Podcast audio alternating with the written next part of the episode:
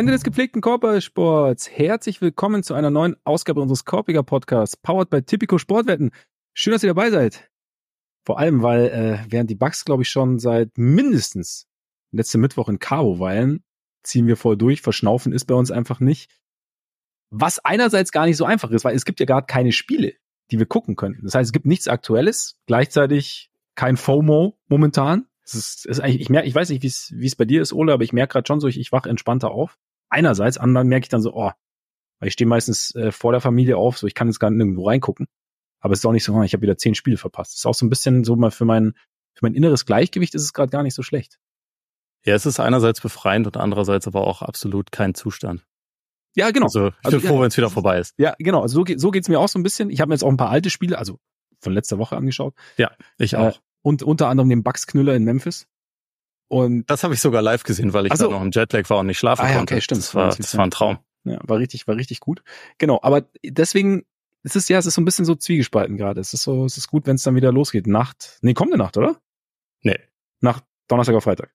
Genau. Ja, richtig. Ja, siehst du, da, ist, da merkst du schon so langsam, es kitzelt mich wieder. Aber wir, wir finden ja auch so Themen, ne? Wir brauchen ja keine aktuellen Spiele, weil es sind ja auch in den letzten Wochen genügend Dinge passiert, die sich irgendwie, über die sich zu sprechen lohnt, beziehungsweise die ja Implikationen haben für den Rest der Saison. Und darum geht's nämlich heute. Wir sprechen heute mal so ein bisschen durch, wen wir so nach der Trade Deadline, nach den ersten Buyout-Verpflichtungen jetzt wirklich als richtige Contender sehen, beziehungsweise im Contender-Kreis sehen.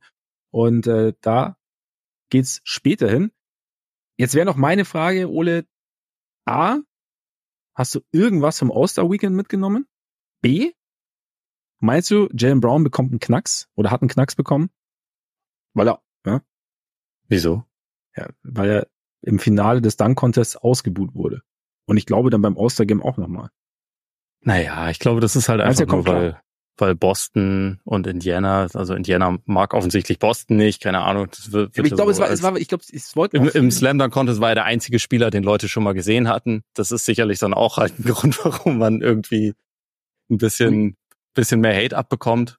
Ist dir aufgefallen, dass wir einen riesen Fehler gemacht haben? Weil wir haben ja auch über den über All-Star, also über den Dunk Contest gesprochen, letzte Woche noch ganz kurz bei Patreon, glaube ich.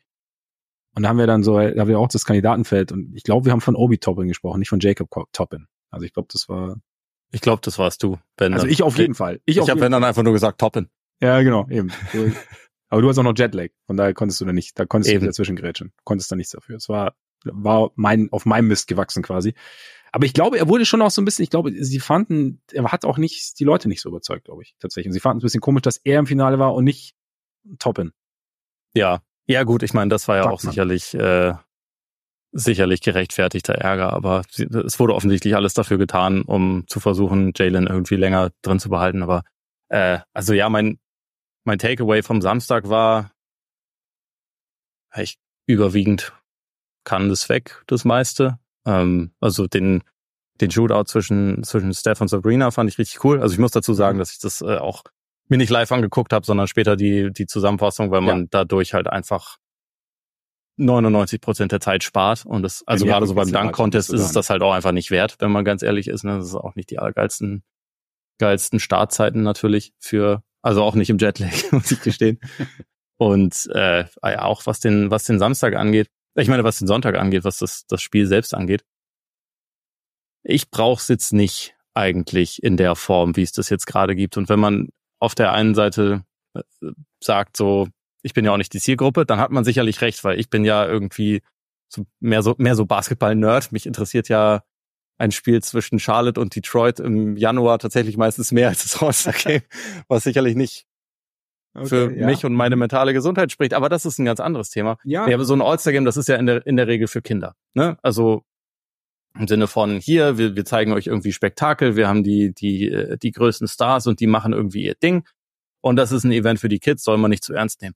Das finde ich einerseits legit. Andererseits, warum kommt es dann später am Abend nach US-Zeit, nicht zu Kinderzeiten? Und muss es dann, muss es dann wirklich so kacke sein, wie es gerade ist? Also so sehr, wir, wir tun irgendwie so, als hätten wir hier ein richtiges Spiel, aber in Wirklichkeit haben wir das ja nicht, sondern in Wirklichkeit ist es halt irgendwie Gedaddel und die Spieler sagen teilweise selbst oder zeigen es auch sehr eindrucksvoll, wie wie vor allem unsere unsere Balkan-Bomber, um um die Bild zu zitieren, mit äh, mit äh, Doncic und Jokic, die zeigen ja auch, dass sie keinen Bock drauf haben. Und Anthony Edwards gibt ähm, Pressekonferenzen, auf denen er sagt, ja, nee, ich will mich hier nicht anstrengen. Warum denn? Und macht bei der Skills Challenge mit Links mit, obwohl er das nicht beherrscht und so. Ähm, ja. Also muss es dann so sein oder können wir nicht irgendwie was Besseres dann mit unserer Zeit anfangen oder von mir aus auch mit der Zeit der NBA, weil das ja eigentlich so ein so ein Zeitpunkt ist, so die Woche nach dem Super Bowl, endlich ist so diese, diese große böse NFL nicht mehr da, von, von der man über die erste Hälfte der Saison immer komplett in den Schatten gestellt wird. Endlich hat man was, was man der ganzen Welt präsentieren kann und wo auch die ganze Welt zuguckt. Und dann präsentiert man ihr das. So, weiß ja. ich nicht. Irgendwie denke ich mir, es wäre cool, wenn es da eine bessere Lösung geben würde. Ich, also, ich gehe jetzt nicht davon aus, dass sie sagen werden, wir, wir, wir canceln jetzt dieses ganze Wochenende oder wir, also wir brauchen dieses Spiel nicht mehr, weil so operiert die NBA ja nicht. Aber ich weiß auch nicht, ob es halt den, den einen Fix gibt, der daraus jetzt irgendwie was dann wirklich Lohnenswertes machen kann. Ich, ich wäre ja immer für eins gegen eins Competitions. Das Problem ist nur, dass die NBA-Spieler da sich auch nicht für bereit erklären wird. Das ist wie mit dem Dunk-Contest, weil sie sich nicht blamieren wollen. Und dann bringt es halt alles auch irgendwie nicht. Und gleichzeitig, wenn dann die NBA-Spieler irgendwie, ähm, also so die All-Stars, die ja jetzt auch nicht unbedingt die Spieler sind, die am schlechtesten verdienen, die dann irgendwie leise äh, The Athletic gegenüber anmerken, dass es ja eine Möglichkeit wäre, die da noch für den Einsatz zu bezahlen. Da denke ich mir auch so, Leute. Also ja klar, aber ihr kriegt doch eigentlich auch genug und das ist doch eigentlich so voll die krasse Ehre, beim All-Star-Game mit dabei zu sein. Deswegen regt ihr euch doch auch alle teuflisch auf, wenn mal jemand von euch gesnappt wird. Und es ist das Schlimmste überhaupt auf der ganzen Welt, ist das dann nicht Ehre genug? Könnt ihr euch, also, und es ist, es, ich meine, es sagt ja auch niemand, dass sie da irgendwie jetzt Playoff-Intensität zeigen sollen, aber Pickup-Game, Pickup-Game-Intensität wäre ja schon eine große Steigerung gegenüber dem, was da ist. Aber naja, ich bin nicht die Zielgruppe. Von daher macht euren Scheiß alleine, denke ich mir, was das All-Star-Game angeht. Ich glaube, weißt du, was das Problem ist? Ich glaube, die Spieler sind einfach, die haben halt nicht mehr den, denselben Drive wie früher, glaube ich. Weißt du? Ich glaube, das ist das Ding. Früher, weißt du, dann ging es noch um die Ehre. Und heute ist einfach alles egal. Heute geht's nur noch um Geld. Und das Aber es ging ja früher auch voll viel Nein, um Geld. Früher war, Ole, Ole. früher war alles anders und vor allem war früher alles besser. Ja, ich meine, gut, da, da, da stimme ich dir zu, selbstverständlich. Ja, also deshalb, nein, ah, ich weiß auch nicht, ich, ich kann mich mittlerweile, in, mir ist es halt tatsächlich auch egal, ich meine, was du sagst, so dieses Ding, okay, du hast jetzt so, die NFL ist durch und du hast das Wochenende danach, du hast irgendwie theoretisch dein, dein großes es ist ja eigentlich schon das größte Event während der NBA-Saison, also dieses, also was komprimierte Event, sagen wir es mal so, weil die Finals, Playoffs sind halt einfach ein langer Zeitraum, also wo du sagst, okay, ein ja. Wochenende, so. Genau, es ist das größte Wochenende während der Saison. Genau, und da ist es dann natürlich schon so ein bisschen schade. Also ich fand, wie gesagt, ich finde so Dreier-Contest fand ich schon immer cool, finde ich auch weiterhin gut. Ich finde auch dieses, also jetzt dieses Curry gegen Sabrina fand ich auch sehr cool. In meinem Spiel, ja mein Gott, was willst du machen? Also es ist halt, ich finde jetzt den Incentive zu sagen, oh, die Spieler kriegen jetzt mehr Geld, wenn sie sich dann irgendwie anstrengen. Ja, okay, weiß ich nicht, aber ich, bin ich auch auf deiner Seite jemand, der, der im Jahr einen achtstelligen Betrag verdient, wenn du dem jetzt irgendwie sagst, also das ist ja, ihr, ihr kennt ja alle meine Meinung, was das Ankratzen äh, gewisser Geldmengen ab einem ab einer gewissen Geldmenge angeht. Von daher bleibt es irgendwie dabei. gestern, ich war gestern selber wieder Basketball spielen, hat einer gesagt, ja, wie wär's, wie wär's denn mit Ingame Trades?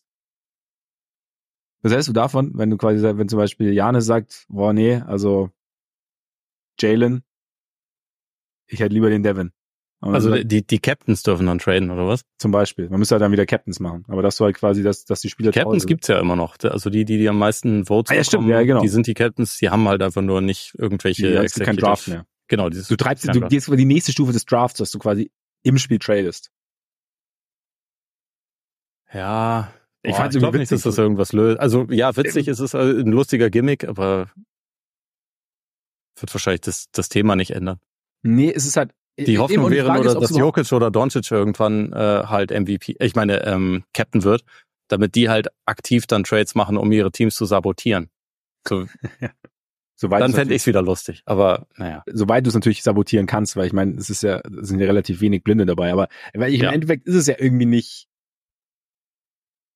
eigentlich, es ist ja eigentlich nur schwer zu lösen, weil die Saison ist, wie sie ist, sie ist lang und anstrengend, wie sie ist. Die Playoffs stehen an, die Spieler haben natürlich keine Lust, sich dann irgendwie zu verletzen. Es gibt halt irgendwie so dieses, es gibt, glaube ich, schon auch, ich weiß, das kann man vielleicht schon sagen, ich weiß nicht, gibt es weniger Rivalität als früher, weniger so intensive Rivalität als früher. Vielleicht ist das irgendwie, aber. Wie du schon gesagt hast, früher war alles besser war und alles da, besser. da haben die auch noch alle mit Schaum vorm Mund gespielt. Ja. Das waren, das, das waren nämlich noch die und richtigen. Das auch mit ihren Kindern. Ähm, Selbstverständlich. Nein, ich, ich eigentlich, ich, wahrscheinlich ist es einfach, wie es ist, denke ich mir manchmal. Also glaube ich auch. Es werden halt Glaub. Dinge ausprobiert, aber es ist halt dadurch, dass es halt ein Show-Event ist. Ich glaube, du kriegst in Show-Event schwer Ernsthaftigkeit rein, wenn theoretisch in diesem Show-Event was passieren kann, was dann den wahren Ernst des Lebens dann irgendwie negativ beeinflusst. Ja. Also ich finde ich finde halt nur, also wenn, dann soll man es halt auch gleich komplett durchziehen, weil so wie es jetzt ist, so Adam Silver hat ja jetzt das ganze Jahr über erzählt, so wie letztes Jahr darf es nicht nochmal passieren, weil letztes Jahr war, hat niemandem Spaß gemacht und jetzt äh, sind wir sehr zuversichtlich, dass es anders laufen wird. Dann ist es halt einfach wieder exakt genauso gelaufen und die Spieler sagen dann zwischendurch, ja klar, wäre irgendwie nett, wenn es competitive wäre, aber offensichtlich ist es ihnen ja scheißegal. Aber Competitiveness seid ihr doch verantwortlich. Ja, ja, genau. Ja. Und dann, also ich meine, ich fand's sau lustig, wie Adam Silver dann danach den, ähm, den MVP an Dillard übergeben hat und so, well, Congratulations to the East. You scored the most points. Well, congratulations. das, schon, das war schon ziemlich witzig. Also hatte schon sehr krasse enttäuschter Dad Energy. Ja. Aber das war dann halt auch irgendwie schon das Highlight von diesem Spiel. Also ja, keine Ahnung. Ich finde, wenn, dann soll man das richtig durchziehen ähm, und dann halt auch nicht so tun, als wäre es irgendwas anderes als ein albernes ja, Show-Event. Genau. Ich glaube, das ist halt so der Moment, in dem du halt versuchst, irgendwas zu sein, was es nicht ist.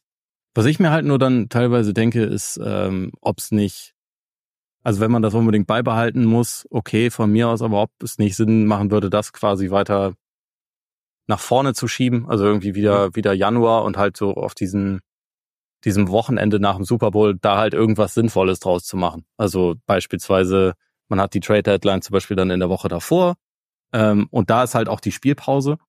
Ähm, also nach dem Super Bowl, weil da sowieso alle da, darauf gucken, dann kannst du die Woche danach quasi News Cycle mäßig für dich bestimmen, weil halt während der Trade Deadline dann ja schon immer relativ viel auch äh, mhm. Fokus auf die NBA ist und dann geht's am Wochenende halt wieder los mit, äh, also keine Ahnung, Freitag auf Samstag hast du dann irgendwie drei Top-Duelle und dann über die nächsten beiden Tage auch halt äh, irgendwie, also so ein bisschen Christmas Day mäßig, aber über ein ganzes ja. Wochenende. Das fände ich halt äh, wobei ich weiß halt auch nicht, ich bin ja auch kein, kein, kein äh, Marketingmensch oder TV-Executive. Die NBA hat ja gestern auch gleich ganz begeistert Zahlen veröffentlicht, dass irgendwie die, die Zuschauerzahlen um 14 bis 20 Prozent höher waren als im letzten Jahr und super geil. Und dann mhm. für die heißt es ja, dann passt auch alles. Ne? Ja, wahrscheinlich ja, passt ja, genau. auch alles. Aber ja, ich, ich meine, ich nehme nehm dadurch das All-Star-Break halt dann einfach wirklich mehr als Pause für mich wahr. Und also wie du vorhin schon gesagt hast, nutzt die Zeit dann eher dafür, um Spiele aus den letzten Wochen nachzuholen, die ich halt verpasst habe. Ja. Ist auch okay. Kann ich ja, letztendlich auch mitleben. Und so, ich meine, so ist dann auch für jeden was dabei. Also es ist ja auch irgendwie, es ist ja auch irgendwie okay. Ich finde es jetzt, ja. Ich glaube, man, man, also ich kann mich jetzt drüber aufregen, kann ich mich, ich habe mich noch nie drüber aufgeregt, deswegen kann ich auch sagen, ich kann mich nicht mehr drüber aufregen, aber ich finde es jetzt, ist, ja, wie du sagst, ja, vielleicht kann man es irgendwie vom, also die Idee zu sagen, man terminiert so ein bisschen anders und hat dann halt irgendwie so für den Restart halt dann wirklich so ein vollgepacktes Wochenende. Das fände ich, glaube ich, auch ganz geil. Also, also Freitag bis Sonntag. Wo halt, ja, dann schonen sie wahrscheinlich. Aber, aber so grundsätzlich, so die Idee finde ich eigentlich ganz cool, dass du da vielleicht, oder vielleicht auch, dass du mehr solche, also sie haben es ja im In-Season-Tournament so probiert, aber das ist vielleicht auch generell was für die, für die Regular Season, dass du das halt irgendwie, dass du halt so, wie so Super Weekends machst. So immer mal wieder. Ja. Das dann halt wirklich, wo du dann auch die Aufmerksamkeit irgendwie ziehen kannst, aber naja. Ähm, Im Moment ist halt so, der, der größte Showcase wird genutzt für das schlechteste Produkt, was sie während der gesamten Saison haben. Ja. Ja, stimmt. Na egal. Lass es, ist, ist, ist wahrscheinlich genug All-Star. Genug All-Star auf jeden Fall. Es gibt nämlich auch, bevor wir mit den Contendern starten, gibt es nämlich auch noch News. Jetzt ist was passiert. Äh, Jacques Vaughn ist nicht mehr Coach der Brooklyn Nets. Und dafür sein Assistent Kevin Ollie, nachdem zuvor Jacques Vaughn als Assistent Steve Nash beerbt hatte. Thoughts? ich meine, ich war ja äh, gerade erst da, hab die, äh, hab die quasi gerade erst alle. Ja, stimmt, du warst ja ihm. Hast alle du schon, erlebt. Hast du schon mal gemerkt, dass es irgendwie ein Ende sich entgegenneigt, oder? Naja, es war, es war ein komischer Vibe ja? so insgesamt. Aber also ich habe halt nicht das, äh, also so, so im Lockerroom, da war halt Jacques Vaughn jetzt nicht mehr dabei, deswegen habe ich jetzt nicht gesehen, wie er mit dem mit dem Team interagiert oder so. Aber ich fand das, das Team allgemein vom Vibe her so ein kleines bisschen, äh, bisschen komisch einfach. Aber es ist halt auch kein Wunder. Ich meine, das Spiel war ja gut. Das eine Spiel, was ich gesehen habe, mhm. aber äh, ansonsten sind die ja eigentlich wirklich seit Monaten mehr oder weniger im freien Fall gewesen. Also das war ja, ja. Ähm, die hatten, die sind ja eigentlich ganz gut in die Saison gestartet, hatten, hatten irgendwie nach 20 Spielen, glaube ich, hatten sie noch, eine positive Bilanz. Mhm. Und seitdem haben sie halt irgendwie fast alles verloren und ähm, haben sich auch phasenweise dann, haben sich einzelne Spieler über die Offense, über die Lineups beschwert. Also Michael Bridges, der jetzt sonst eigentlich eher so als ein freundliches, nettes Kerlchen gilt, hat sich über mehrere Sachen beschwert. Also unter anderem, dass halt einmal mit ihm Load Management betrieben wurde, weil dadurch ja sein, sein Games Played Streak geendet ist. Der hat offen gesagt, dass er es blöd findet, dass Cam Thomas nicht in der, in der Static 5 ist und der hat sich offen darüber beschwert, dass halt ähm, durch diese Situation mit Ben Simmons, der mal spielt und mal nicht, dass sie halt irgendwie zwei, drei, vier, fünf verschiedene Gameplans gleichzeitig immer haben müssen. Keiner so richtig weiß, was man macht. Und Spencer Dinwiddie war mega unzufrieden, hat das auch äh, sehr, sehr offen gezeigt. Ist ja mittlerweile, also wurde dann ja getradet, ist mittlerweile rausgekauft, ist jetzt bei den Lakers gelandet und ähm, irgendwie schien ja die Stimmung einfach nicht gut. Und also wie viel jetzt von, von allem irgendwie dann der Fehler von, von Jacques Braun ist, ist von außen natürlich immer schwer zu beurteilen, aber äh, es wirkte auf jeden Fall ja nicht so nicht so richtig fokussiert und und gut und mhm. also keine Ahnung ich glaube in Brooklyn kommt ja dann auch immer noch so ein bisschen die Dynamik hinzu dass man halt jetzt nicht die ganz krasse Fanbasis oder irgendwas hat und einfach jetzt gerade auch kein Excitement in der Form irgendwie liefern kann und dann war jetzt für sie offensichtlich die Entscheidung äh, richtig oder also der Zeitpunkt dafür gekommen, Braun gehen zu lassen. Die Probleme löst es meiner Meinung nach halt nicht, aber also mal gucken, was jetzt der Ansatz von, von Kevin Ollie sein wird. Ich meine, sie haben letzte Woche halt mit 50 Punkten gegen Boston verloren, unter anderem. Das ist ungut. Ja.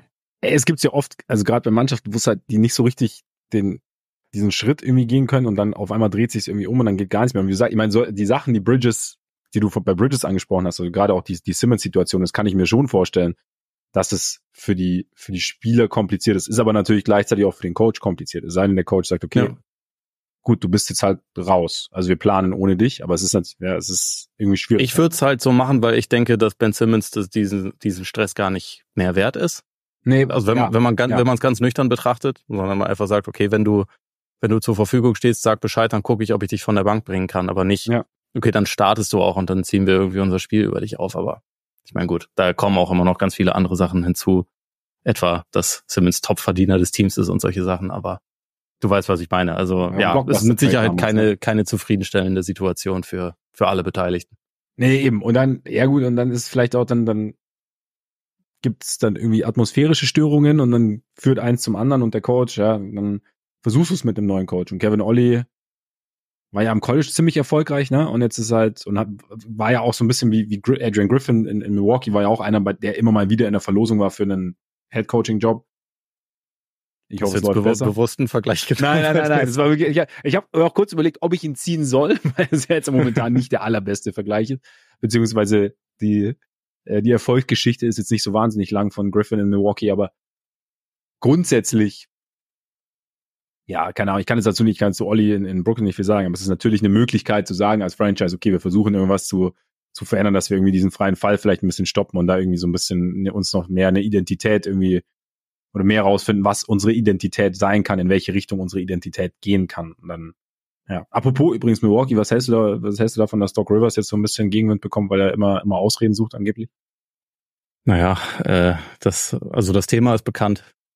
Ähm, also, äh, ich finde auch nicht, dass JJ Reddick jetzt der Erste ist, der das mal äh, kritisiert hat. Vielleicht der Erste, wobei er ist nicht mal der Erste von seinen ehemaligen Spielern. Er hat nur die größte Plattform, weil er halt das auf First Take gesagt hat. Aber ähm, ja, also ich meine, dass Doc Rivers das schon seit Jahrzehnten macht, ist, äh, ist bekannt. Ich sag ja, er ist, er ist am, am geilsten als äh, Typ, der interviewt wird oder als, als Podcast-Gast oder auch als TV-Experte. Da ist Doc Rivers mhm. perfekt aufgehoben. In der Rolle als Coach ist er halt jemand, der da muss es schon laufen. Sonst äh, hat irgendjemand Schuld und das ist halt in der Regel nicht er. Aber ich, äh, es ging doch hauptsächlich über die, um diese Cabo-Aussage, oder? Äh, ich habe mir das Segment ehrlich gesagt gar nicht angesehen. Ich habe nur, äh, ich habe nur das Zitat gesehen von wegen so, dass man das jetzt seit Jahren sieht, äh, dass irgendwas immer mit ihm ist und dass irgendwie immer die anderen Schuld ja. haben. Irgendwie ja, sowas ja, in der genau, Art hat ja JJ genau. Reddick gesagt. Aber die, die, Nummer mit Cabo habe ich letzte Woche ja auch erst in, in meinem Newsletter gehabt, so direkt nachdem ich dieses Spiel halt gesehen habe mhm. äh, gegen, ähm, gegen Memphis. Danach kam das ja. Und ja. es ist halt einfach Doc being Doc. Es fängt halt auch schon früh damit an. Aber also er hat auch schon, als er vorgestellt wurde als Coach der Bucks, hat er schon damit angefangen gesagt, diese ganze Situation ist schrecklich. Das wünsche, würde ich niemandem wünschen. Das, das hat er wortwörtlich gesagt, bevor er ein Spiel äh, ja. da als ja. Head Coach an der Seitenlinie stand. Ja. Also es ist kein neuer MO. es ist äh, absolut bekannt. Wir beobachten das mal. Wir, wir kommen ja später wahrscheinlich auch auf die Bugs zu sprechen, wenn wir über die Contender sprechen. Auch außerdem, wenn wir auf die Wolves zu sprechen kommen, gehen aber jetzt da trotzdem mal direkt kurz hin, weil es gibt Neuigkeiten. Unser aller Freund Michael Conley der Dritte, nein Quatsch, Mike Conley, hat verlängert in, äh, in Milwaukee, in Minnesota, zwei Jahre, 21 Millionen. Und nachdem wir ja in den letzten Wochen gesagt haben, so wie, wie blöd die ganze Geschichte aussieht in Minnesota, wenn Mike Conley mal nicht spielen kann und dass Minnesota eventuell im Sommer ohne Point Guard dasteht, dafür mit einer ziemlich dicken Gehaltsliste, ist das doch eigentlich eine gute Geschichte, oder dass das jetzt so funktioniert hat? Das ist eine mega gute Geschichte. Also zumal der, äh, ich glaube, auf dem offenen Markt hätte der mit Sicherheit auch mehr Geld bekommen können als jetzt äh, 21 ja. Millionen über zwei Jahre. Das ist ja sogar unter, unter der Mid-Level-Exception. Das ist schon echt ein guter Deal. Also ich meine, man muss ja dazu sagen, für Minnesota heißt es, wenn sie jetzt alle behalten, sind es dann nicht 11 Millionen im Jahr, sondern wahrscheinlich eher so 40, 50 einfach wegen der Luxussteuer. Ja. Äh, und sie sind damit, stand jetzt dann irgendwie wahrscheinlich schon ein, ein Second-Apron-Team. Ähm, aber es ist halt immer die Frage, kannst du das, was er dir gibt, anderweitig günstiger irgendwie reinbekommen? Und da ist die Antwort, glaube ich, ziemlich klar nein. Also einfach, weil er ein ja. perfekter Fit ist für das Team.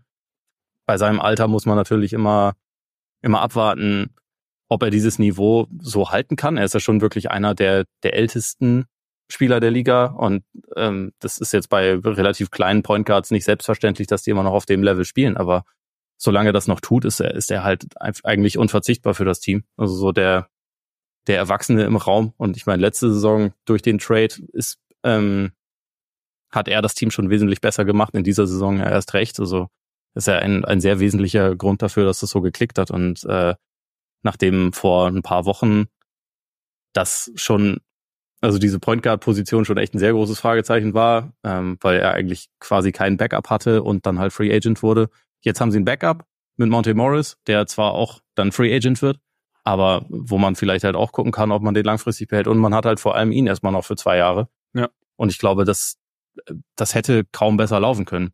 Es wird letztendlich, also mit diesem finanziellen Thema wird es natürlich trotzdem so sein, wenn die jetzt, sagen wir, die fliegen in der ersten Runde raus, dann glaube ich nicht, dass die alle behalten. Also dann glaube ich nicht, ja. dass sie da drin bleiben. Aber mhm. dann ist er nicht derjenige, der gehen muss, sondern jemand anders.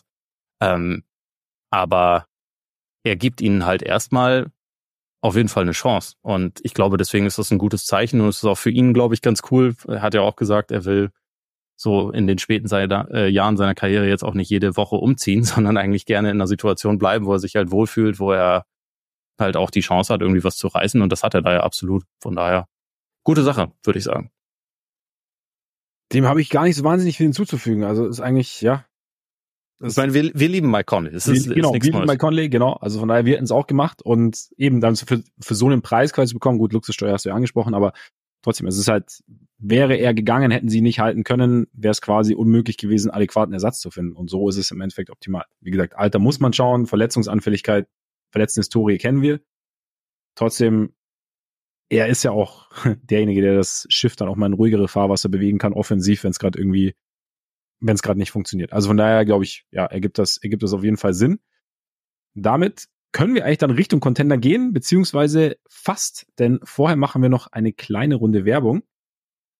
Denn ihr wisst ja mittlerweile bei unserem Partner Typico Sportwetten, könnt ihr auch euch überlegen, wer denn so Meister werden könnte. Und da haben wir uns gedacht, das passt natürlich optimal, wenn wir schon über die Contender sprechen, wenn wir uns da ein bisschen so die Odds anschauen, die die Buchmacher den ja, Favoriten so ein bisschen zugestehen. Und Vorne sind die üblichen Verdächtigen, muss man sagen. Boston hat die beste Quote theoretisch mit 3,7, danach Denver mit 5,5, Clippers 6,5, Milwaukee 7,5, dann kommen schon die Suns mit 15, die Knicks mit 20, die Wolves mit 20 und die Thunder mit 20. Und jetzt wird's interessant für mich, weil was hältst du davon, dass die Lakers ein Team, das sich in letzter Zeit gefangen hat, das aber noch, ähm, das, das zusätzlich auch noch, äh, dem die, die Bookies auch noch eine Quote geben, was überhaupt das Erreichen der Playoffs angeht. Den Suns übrigens auch, aber bei anderen Teams, also bei den Clip, äh, bei den Clippers zum Beispiel oder bei den Celtics kannst du nicht drauf wetten, ob sie die, ob sie die Playoffs erreichen, weil das die Wiesen ist so gmat, der geht gar nicht mehr. Und deshalb findest du es interessant, dass die Lakers dieselbe Quote haben, nämlich eine 25er Quote, wie das eines der besten Teams im Osten, nämlich die Cavs. Mm, also interessant, ja, aber auch ziemlich gut erklärbar, finde ich. Also, weil es geht ja nicht nur um so die Eindrücke der der letzten Wochen und also ich meine seit seit der Jahreswende ist Cleveland glaube ich das beste Team der Liga mit einem Net Rating von fast plus 15 also die die pflügen gerade wirklich absolut durch die Liga. Das tun die Lakers nicht auch wenn sie sich wie du gesagt hast gefangen haben. Aber der Unterschied ist halt einfach man man guckt ja man muss ja ein bisschen weiter gucken und halt äh, auch schauen, was haben, was haben die Teams, was haben die Spieler teilweise in den Playoffs schon gemacht. Und die Lakers waren letztes Jahr in den Conference Finals. Die waren zwei Jahre davor Meister. Klar, sie waren zwischendurch jetzt auch mal nicht in den Playoffs und, und waren jetzt äh, nicht in, in, in jedem Jahr irgendwie das absolute Top-Team. Aber Cleveland hat letztes Jahr das erste Mal die Playoffs erreicht in dieser Post-LeBron-Ära sozusagen und war da, ist da ziemlich kläglich gescheitert in einem Matchup, wo man eigentlich dachte, die sollten da zumindest ein Talent plus haben, selbst wenn das Duell ein bisschen, bisschen schwierig vielleicht äh, für sie aussieht. Aber eigentlich, eigentlich sollten sie das gewinnen und die haben da halt richtig auf die Mütze bekommen von den Knicks. Und das ist ja immer etwas, was man dann, was man dann so ein bisschen mitnimmt in die nächste Saison. Und so der, es gibt ja einfach schon Unterschiede zwischen Teams, die in der Regular Season richtig gut sind und Teams, die in den Playoffs richtig gut sind. Und ich glaube, das spielt da dann halt einfach mit rein, wenn du auf auf Meisterorts letztendlich wettest, weil es geht ja hier nicht um die Bilanz in der Regular Season. Die, da würde ich jetzt auch eher auf die, auf die Cavs setzen. Ja, also ich, ich, ich sehe es halt, beziehungsweise ich kann es mir genauso erklären, oder beziehungsweise ich, ich kann das auch total nachvollziehen, den Gedankengang. Ich habe, was ich ganz interessant finde, ist aber, also klar, wir sind bei einem Team, das bei seinem ersten Playoff-Auftritt so Probleme hatte, wie es bei den Cavs der Fall war, sind wir dann so, okay, jetzt beim nächsten Mal, übernächsten Mal, bis es halt soweit war, sind wir an dem Punkt, jetzt beweist uns erstmal. Gleichzeitig habe ich so das Gefühl, dass sich die Kurven der beiden Teams halt irgendwie treffen. Also dass wenn Lakers eher abwärts geht, also unabhängig von der Conference Finals Teilnahme des vergangenen Jahres, jetzt gerade wie gesagt läuft's besser, aber dass da eben es halt Faktoren gibt, weshalb die Lakers es zunehmend schwerer haben dürften, tief in die Playoffs vorzudringen. Also einerseits natürlich die Konkurrenz im, im, Westen, äh, im Westen, andererseits auch halt das eigene Alter, Verletzungsanfälligkeit etc. Das sind ja diverse Faktoren, auch die Art und Weise, wie sie Basketball spielen. Und bei den Cavs, das ist halt eher so, es ist okay, das ist halt, das kann auch eine, eine, eine Learning Experience sein, diese Erfahrung vergangener Saison. Wir sehen es bei Mitchell, aber es ist, genau, es, wir sind immer noch an dem Punkt, alles Regular Season, Mitchell, Allen, aber trotzdem deutlich verbessert. Jetzt ist halt die Frage, aber ich würde trotzdem, schon mal kleiner Spoiler, ich habe die Lakers nicht in meinem Contenderkreis und habe die Cavs so mit Fragezeichen mal mit drin, einfach weil ich sie interessant finde. Ähm, was nicht heißt, dass ich davon ausgehe, dass sie jetzt einen tieferen Playoff-Run hinlegen, aber so grundsätzlich von meinem Denken her. Ich kann es aber trotzdem auch nach. Wahrscheinlich ist es gerade, ist es sogar fair zu sagen, beide mit derselben Quote, weil total unterschiedliche Ausgangspositionen und ist vorne bei dir, ist für dich vorne alles okay? Boston vorne, dann die Nuggets, dann die Clippers? Ich würde sagen, dass äh, das ist okay, ja. Also das sind im Moment schon die die Teams, die sich so ein bisschen bisschen abgehoben haben für mich. Also auch wenn Denver über die letzten Wochen keinen Bock hatte zu spielen, überwiegend, muss man sagen. Also die, die waren ja schon eher entspannt unterwegs, aber da weißt du halt einfach aus dem letzten Jahr ja ganz gut, dass der, also wenn es dann, wenn es dann ernst wird, dass die halt dann auch äh, eigentlich auf die meisten Sachen eine Antwort haben. Das heißt nicht, dass sie jetzt, äh, also dass es für sie nicht theoretisch auch schlechte Matchups geben könnte, aber zumindest letzte Saison haben wir keins davon gesehen. Die Clippers sind auch ein Team, das sehr sehr variabel irgendwie aufgestellt ist. Die können jetzt nicht nur eine Sache und äh, haben jetzt auch nicht die, die ganz großen Schwächen. Deswegen würde ich schon auch sagen, dass, dass man die im Westen so dann quasi als das Team mit den, mit den zweitbesten Chancen ansehen könnte. Und Boston spielt im Osten, äh, was sich nicht nur reimt, aber was halt auch einfach äh, stimmt im Sinne von so die meisten, also der deutlich schwerere Weg ist wahrscheinlich im Westen. wenn man momentan so auf die Situation guckt. Und Boston ist im Moment schon, also schwebt schon relativ deutlich über dem Rest der Eastern Conference. Und also auch wenn man so auf Richtung Net-Rating und so guckt und auch dann natürlich auf das, was über die letzten Jahre in den Playoffs passiert ist, wo Boston, glaube ich, die meisten Playoff-Siege aller Teams hat, die nicht Meister geworden sind über einen Fünf-Jahres-Stretch oder so in der NBA-Geschichte. Also die sind jetzt nicht nur reine Playoff-Joker, ne, sondern die haben da ja auch durchaus schon ein bisschen was gerissen. Nur im entscheidenden Moment. Ja, genau. nur im entscheidenden Moment. Äh, dann würde ich schon sagen, dass das gerechtfertigt ist, dass die im Moment da die, die niedrigste Quote haben. Also ich würde das auch so, ich würde das auch so einteilen. Ich finde es äh, spannend, dass halt Minnesota und OKC die gleichen Orts haben wie die Knicks, während die Knicks im Moment halt quasi kaum Spieler haben. Mhm. Aber das kann sich natürlich auch wieder ändern. Aber also ich habe tatsächlich, glaube ich, in Minnesota und OKC ein bisschen mehr Vertrauen, als die, als die Buchmacher es haben. Oder die Knicks weniger. Aber ja, die Knicks sind wahrscheinlich auch so ein bisschen eine Wildcard. Ah, weil wir nicht genau wissen, wer. Ja, ich meine, also wenn man mir garantiert, die sind in Bestbesetzung, wenn die Playoffs anfangen, dann ist das schon auch ein Team, das ich auf jeden Fall ernst nehme. Ja. Aber die anderen haben halt, glaube ich, noch ein bisschen höheres Top-Level-Talent als die Knicks. Und das ist in den Playoffs halt auch nicht ganz unwichtig. Was übrigens auch äh, Golden State und Miami mit 35er Orts interessant macht. Ja, ja. Sie, also gerade gerade Miami, da habe ich mir auch gedacht, sie, sie Krebs Die Leute lernen es nicht. Das ist halt einfach so, Max. Ja, die Leute mit, lernen also, es nicht. Aber ich bin schon auch so ein bisschen an dem Punkt, dass ich mir denke, irgendwann, also ich sage ja immer, okay, ich habe meinen Abgesang schon immer vorformuliert. Ich und weiß. Irgendwann, und irgendwann kann ich ihn auspacken. Und vielleicht ist dieses Jahr das Jahr. Vielleicht ist es soweit. Und dann werden sie nächstes Jahr Meister. Ja, aber genau. Dieses Jahr, dieses Jahr äh, im Play-In raus und nächstes Jahr der Meister. Nein, aber jetzt, äh, wir sollten mal ein bisschen in die Tiefe gehen. Deshalb äh, an dieser Stelle nur noch der Hinweis, dass die ganze Geschichte natürlich wie immer ohne Gewehr abläuft. Die Quoten sind vom Mittwoch, den 21. Februar 24. Hört euch jetzt noch ganz kurz folgenden Hinweis an. Freunde, und nicht vergessen, 18 plus, erlaubt nach Whitelist, Suchtrisiko, Hilfe unter bovai.de. Und damit steigen wir ein. Wie, wie würdest du, würdest du gerne so mit deinem, wir haben ja, wir haben die Nuggets schon angerissen. Ich finde eigentlich, die Nuggets finde ich ganz, finde ich eigentlich ganz ein ganz cooles Thema, A, weil man es relativ schnell machen kann, aber B, weil eben halt auch dieses, ja, dieses Ding ist, dass sie halt einfach die letzten Wochen nicht wirklich geil gespielt haben, ne? Also, ich glaube, sie haben wie viel in Folge verloren? Ja, sie haben die letzten drei verloren. Die letzten drei, genau. Glaube ich, da auch ein Offensivrating unter 100 gehabt. Ja. Äh, über die Spiele, was jetzt natürlich eine, keine große Aussagekraft hat, weil es nur ein paar Spiele sind, aber also insgesamt war es über die letzten Wochen halt auch schon, hat sich das so ein bisschen, bisschen angekündigt, dass sie halt einfach ein bisschen, bisschen müde waren und ein bisschen rumgedaddelt haben. Also ich meine, es gab auch ein paar Ausfälle so mit, mit, äh, mit KCP und Murray, die waren dann teilweise mal nicht dabei und so. Das, das wirkt sich dann natürlich auf äh, auf die Performance aus, weil einfach das, das Team ja auch nicht mehr so tief ist. Ja. Aber ja, also man, es war über die letzten Wochen schon zu merken, dass die jetzt nicht mehr mit voller Pulle spielen. Es ist immer ganz interessant, weil man kann sich, kann man sich natürlich fragen, wie gibt's den Schalter und so, weil ich bin schon für mich irgendwie so weit, dass ich mir denke, also beim, wir haben jetzt irgendwie den amtierenden Champion mit dem besten Spieler der Liga, wir haben dazu einen der besten Playoff Point Guards, der letzten, der vergangenen Saison. Wir haben eins der besten Playoff-Duos, vielleicht mit das beste Playoff-Duo der Liga. Wir haben einen vielseitigen physischen Defender. Wir haben Shooter. Wir haben einen vielseitigen Wing-Defender.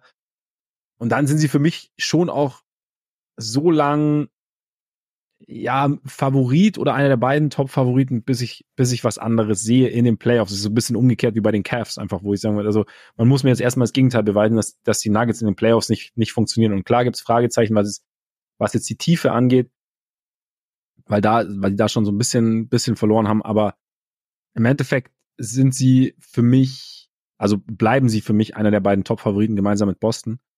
Frage wäre jetzt für mich, hast du irgendwas gesehen, was dir wirklich Sorgen macht?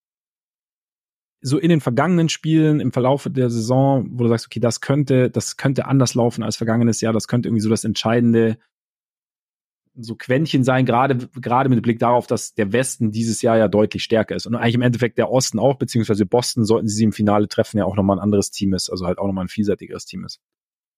Also ich glaube tatsächlich, dass dass der Westen besser ist als letztes Jahr ja. und also äh, ich will jetzt an, an deren absolut überragenden Playoff-Run letztes Jahr auch überhaupt nichts irgendwie. Meinst, war ein Flug oder was? War eigentlich nur nee, das, das überhaupt nicht, aber ich glaube schon, dass es, äh, also was die Matchups anging, jetzt auch nicht unvorteilhaft für, für Denver mhm. war, was ja meistens dazu gehört. Du wirst ja nicht, also normalerweise äh, spazierst du ja nicht einfach so gegen irgendwelche Leute, die absolut keine Chance gegen dich haben durch die NBA. Dafür gibt's zu viel Talent und zu viel Qualität. Und ich glaube, dass das Feld im Westen ein bisschen, bisschen breiter bestellt ist in diesem Jahr. Also dass, dass da, dass da mehr Qualität vorhanden ist. Ich würde auch sagen, dass die Clippers mittlerweile sich das schon verdienen, so ein bisschen in diesen Kreis mit Boston und Denver aufgenommen zu werden. Also für, für mich ist das im Moment ein, der innere Kreis besteht quasi aus mhm. drei Teams, nicht mehr nur aus zwei. Ja, stimmt, bei mir sind es auch drei. Ja. Und ich glaube, also was mich bei den Nuggets so ein bisschen, bisschen irritiert, ist, dass, also letztes Jahr haben sie auch irgendwann Cruise, äh, auf Cruise Control geschaltet, in, in dem Wissen, in den Playoffs fahren wir es dann wieder hoch. Der Unterschied ist einfach nur, dass sie da den, den First Seed im West schon sicher hatten. Also die hatten ja zwischenzeitlich so großen Vorsprung, dass es dann auch irgendwie okay war. Und trotzdem hat man da ja gedacht, was ist jetzt eigentlich mit den Nuggets los? So haben die keinen Bock mehr. Ähm, und dann fingen die Playoffs an und dann waren sie wieder da. Äh, Im Moment sind sie halt in einer Situation, wo die Chance, dass sie am Ende den First Seed haben, sogar schon relativ gering ist. Da frage ich mich halt, ist denen das egal? Obwohl sie letztes Jahr durch die Playoffs marschiert sind mit nur einer einzigen Heimniederlage und das war, glaube ich, Game 2 der Finals. Ähm, und also der, der Heimvorteil war ja absolut mhm. wichtig für sie. Ähm, da frage ich mich halt schon, ist, ist Ihnen das egal? Ist das jetzt echt einfach nur eine Prioritätenfrage oder ist da, ist da noch ein bisschen mehr, was so Ihre spielerischen Leistungen angeht? Da habe ich halt schon den Eindruck, es könnte manchmal ein bisschen schneller sein. Sie könnten vor allem auch ein paar mehr Dreier nehmen. Und der, ja, also so die, die Starting Five ist super, dahinter ist es halt einfach nicht so super insgesamt. Mhm. Ähm, also Christian Brown spielt jetzt nicht unbedingt eine richtig gute Saison zum Beispiel und das war ja so einer, wo man dachte, der geht jetzt den Schritt nach vorne, nachdem er eine gute Rookie-Saison gespielt hat und auch in den Playoffs eingesetzt wurde. So da, der ist, der spielt schon seine Minuten, aber es ist jetzt nicht so, dass er irgendwie einen großen Schritt nach vorne gemacht hätte. Reggie Jackson ist halt, äh, spielt insgesamt, finde ich, eine ganz gute Saison, aber ist jetzt nicht unbedingt der Bruce Brown-Ersatz. Äh, ja. Hat auch, ähm, ja, defensiv auf jeden Fall nicht ganz so viel was er halt irgendwie mitbringt. Peyton Watson gefällt mir gut, so als Verteidiger vor allem, der mittlerweile auch den, den Wurf ein bisschen besser trifft, aber es ist halt alles irgendwie nicht ideal und gerade so im, im Frontcourt kommt halt einfach relativ wenig nach und da, das sind halt so Sachen, die glaube ich in der Regular Season, wo halt die, die Rotationen ein bisschen größer sind, einfach weil du ja auch deine besten Spieler da nicht 40 Minuten spielen lassen kannst, da kommt das ein bisschen mehr zum Tragen. Idealerweise sind sie dann, wenn die Playoffs losgehen, sind sie dann alle fit, also vor allem die Top 5. Und ja. wenn Jokic auf die Bank geht, dann ist Aaron Gordon halt der Backup Center, wie letztes Jahr. Und dann sieht das vielleicht auch alles gar nicht so wild aus. Also vielleicht, vielleicht sind es dann auch gar nicht so gravierende Probleme, aber in letzter Zeit ist es halt einfach für die ziemlich, ziemlich uninspirierend, was sie so, was sie so zeigen. Dass mittlerweile irgendwie das Net-Rating dann auch nur bei plus drei oder so ist, was dann irgendwie gerade noch für die Top 10 reicht in der Liga. Das ist jetzt nicht dramatisch, aber es ist auch mhm. nicht, es ist auch nicht richtig gut. Also ich sehe sie schon immer noch absolut als, als äh, einen der Top-Favoriten an, aber ich würde mir trotzdem auch so nach der Pause jetzt nochmal ein bisschen mehr Ernsthaftigkeit wünschen von ihnen. Also was mich echt auch überrascht, ist, dass, dass dieser Run zum Heimvorteil, dass sie den nicht, nicht intensiver nutzen. Aber vielleicht haben sie auch in den Playoffs halt gemerkt, also ich meine, sie haben auch genug Spiele auswärts gewonnen und so. Und sie sind halt einfach, dass sie im Endeffekt, wenn sie ihren besten Basketball spielen, dass sie dann einfach wahnsinnig schwer zu schlagen sind und dass sie jetzt halt deshalb noch mehr drauf sind und sagen, okay, wir, wir dosieren so, dass wir in der bestmöglichen Verfassung, in, in der gesündestmöglichen Verfassung in die Playoffs gehen. Und das dann, also klar, ich meine, wir sprechen immer wieder drüber, Denver weit oben und so, und dann ist das nicht so einfach. Ähm, wie gesagt, gleichzeitig, sie sind, glaube ich, sie bra vielleicht brauchen sie es nicht unbedingt, wenn sie in, also es ist schadet natürlich nicht, aber wenn sie, wenn sie in ihrer besten Verfassung sind, gerade auch weil sie halt ja interessanterweise halt auch so ein bisschen Spiele haben, die sie jetzt auch quasi von der von fremden Hallen jetzt nicht so beeindrucken lassen. Also gerade oder halt vor allem Jokic, aber auch Murray, also die halt, ne, also bei Murray kann ich mir sogar vorstellen, dass er, dass ihm das mehr Bock macht, in einer ja, genau. Halle zu spielen. Und Jokic ist halt einfach egal. Ja. Also immer, noch mein liebster Spruch, er played in Serbia, Brother. das, ähm, ne, dann ist irgendwie das, da ist Miami dann auch nicht mehr ganz so angsteinflößend mit den weißen T-Shirts. Ja, aber wobei die schon sehr weiß sind und auch blenden teilweise. Ja, ja, das stimmt. Das ist ja das Ding. Das ist halt das Gerade Ding. wenn die mit Meister Propper gewaffen Wenn da, wenn da die Hallenbeleuchtung in, in schlechtem Winkel auf, in, ins eigene, auf die eigene Netzhaut trifft, dann wird's schwierig. Ja, aber deshalb, wie gesagt, mir muss halt, also ich bin immer noch an dem Punkt, ich, ich habe da irgendwie schon Vertrauen, die Bank hast du angesprochen, aber siehst du denn, wenn, siehst du ein Matchup, das schwierig ist, wo du sagst, hm, mm. also tatsächlich fände ich Minnesota ganz interessant. Also einfach, weil das auch ein sehr, sehr großes Team ist, was äh, teilweise schon defensiv ganz gut aussah gegen Jokic. Also das heißt nicht, dass sie ihn irgendwie rausgenommen hatten, aber ähm, die können ihn wahrscheinlich ein bisschen mehr arbeiten lassen als andere Teams. Ob die dann offensiv genug Firepower haben, um mit Denver mitzuhalten, ist so ein bisschen die andere Frage, aber äh, das fände ich da nicht uninteressant. Ich meine, auch äh, auch die Warriors, die natürlich im Moment auf Platz 10 rumkrebsen. Ja. So mit Curry, das ist schon, ja, weiß nicht, ist schon, ist schon irgendwie ganz interessant, aber die Warriors sind wiederum, glaube ich, zu klein, um da mitzuhalten. Mhm. Ähm, das, das würde sie da wahrscheinlich einholen. Aber auch, ja, Dallas, keine Ahnung. Es gibt schon, also für mich ist das immer noch, also was die Starting Five angeht, ist es schon die beste im Westen. Mhm. Aber ich weiß, also ich, ich weiß jetzt auch nicht, ob sie da irgendwie komplett unschlagbar sind, so wie das, ähm, wie das letzte Saison teilweise gewirkt hat. Auch, äh, auch Phoenix, wenn die Big Three spielt, weiß ich nicht, ob die dann vielleicht eine Chance haben. Ich meine, letztes Jahr haben sie auch immerhin zwei Spiele den Nuggets abgenommen. Und ja. äh, da war statt Bradley Beal, der jetzt dann schon mittlerweile manchmal spielt, ähm, war da halt noch Chris Paul, der halt in einer in eine Rolle gedrängt wurde, die ihm eigentlich überhaupt nicht lag. Und Kevin Durant hatte, hatte da gerade irgendwie neun Spiele oder so für die Suns gemacht, gefühlt. Äh, vielleicht auch in echt, ich weiß es nicht mehr genau, aber ja, ähm, ich, die waren ja wirklich noch gar nicht eingespielt. Ja, ja. Und es war trotzdem ja nicht ein kompletter Spaziergang. Hinten raus dann schon. Also äh, die letzten beiden Spiele hat, hat äh, Denver da ja schon ziemlich dominiert, aber das heißt nicht, dass das jetzt dieses Jahr genau so laufen müsste. Also ich glaube jetzt nicht, dass sie unverwundbar sind oder so auch die Clippers haben sicherlich ein paar, paar Möglichkeiten, um ihnen weh zu tun.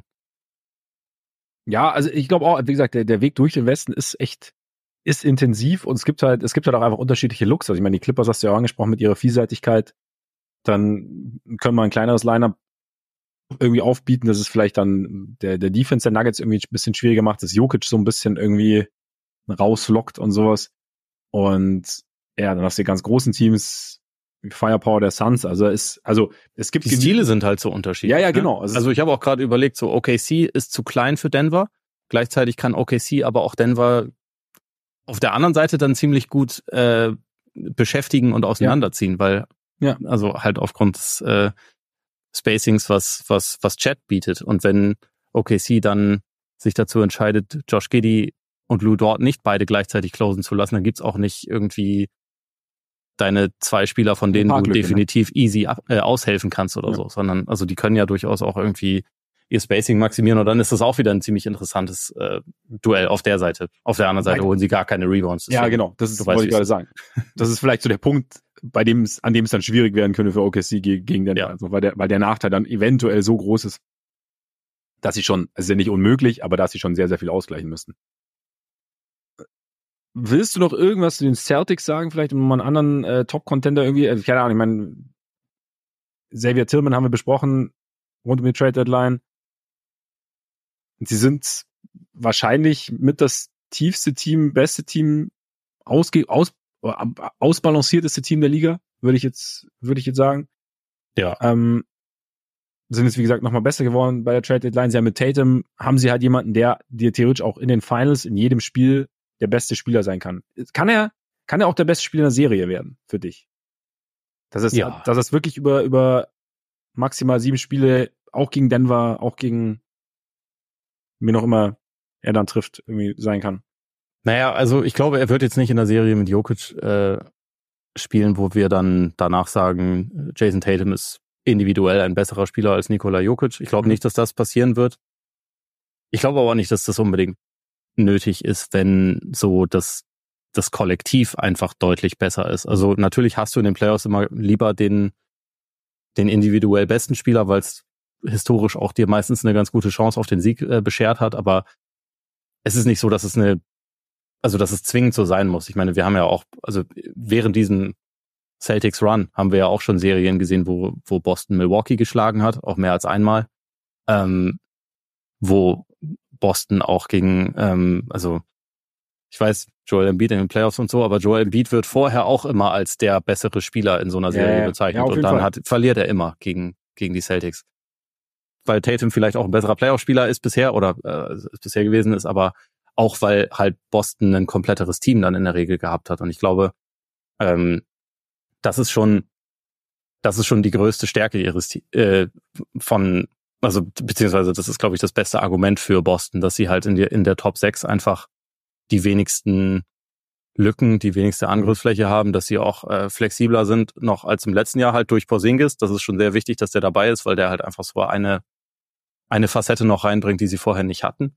Aber dann, dann muss Tatum, glaube ich, nicht also der muss da nicht zwingend der beste Spieler von der Serie sein, solange er halt irgendwie nicht dominiert wird oder so. Mhm. Also, sondern wichtig er muss ist, dass er halt auf einem gewissen Niveau. Genau, er muss abliefern und er, er, muss einfach sein sein Ding machen. Ich meine, das war ja auch in, bei diesem Sweep gegen die Nets.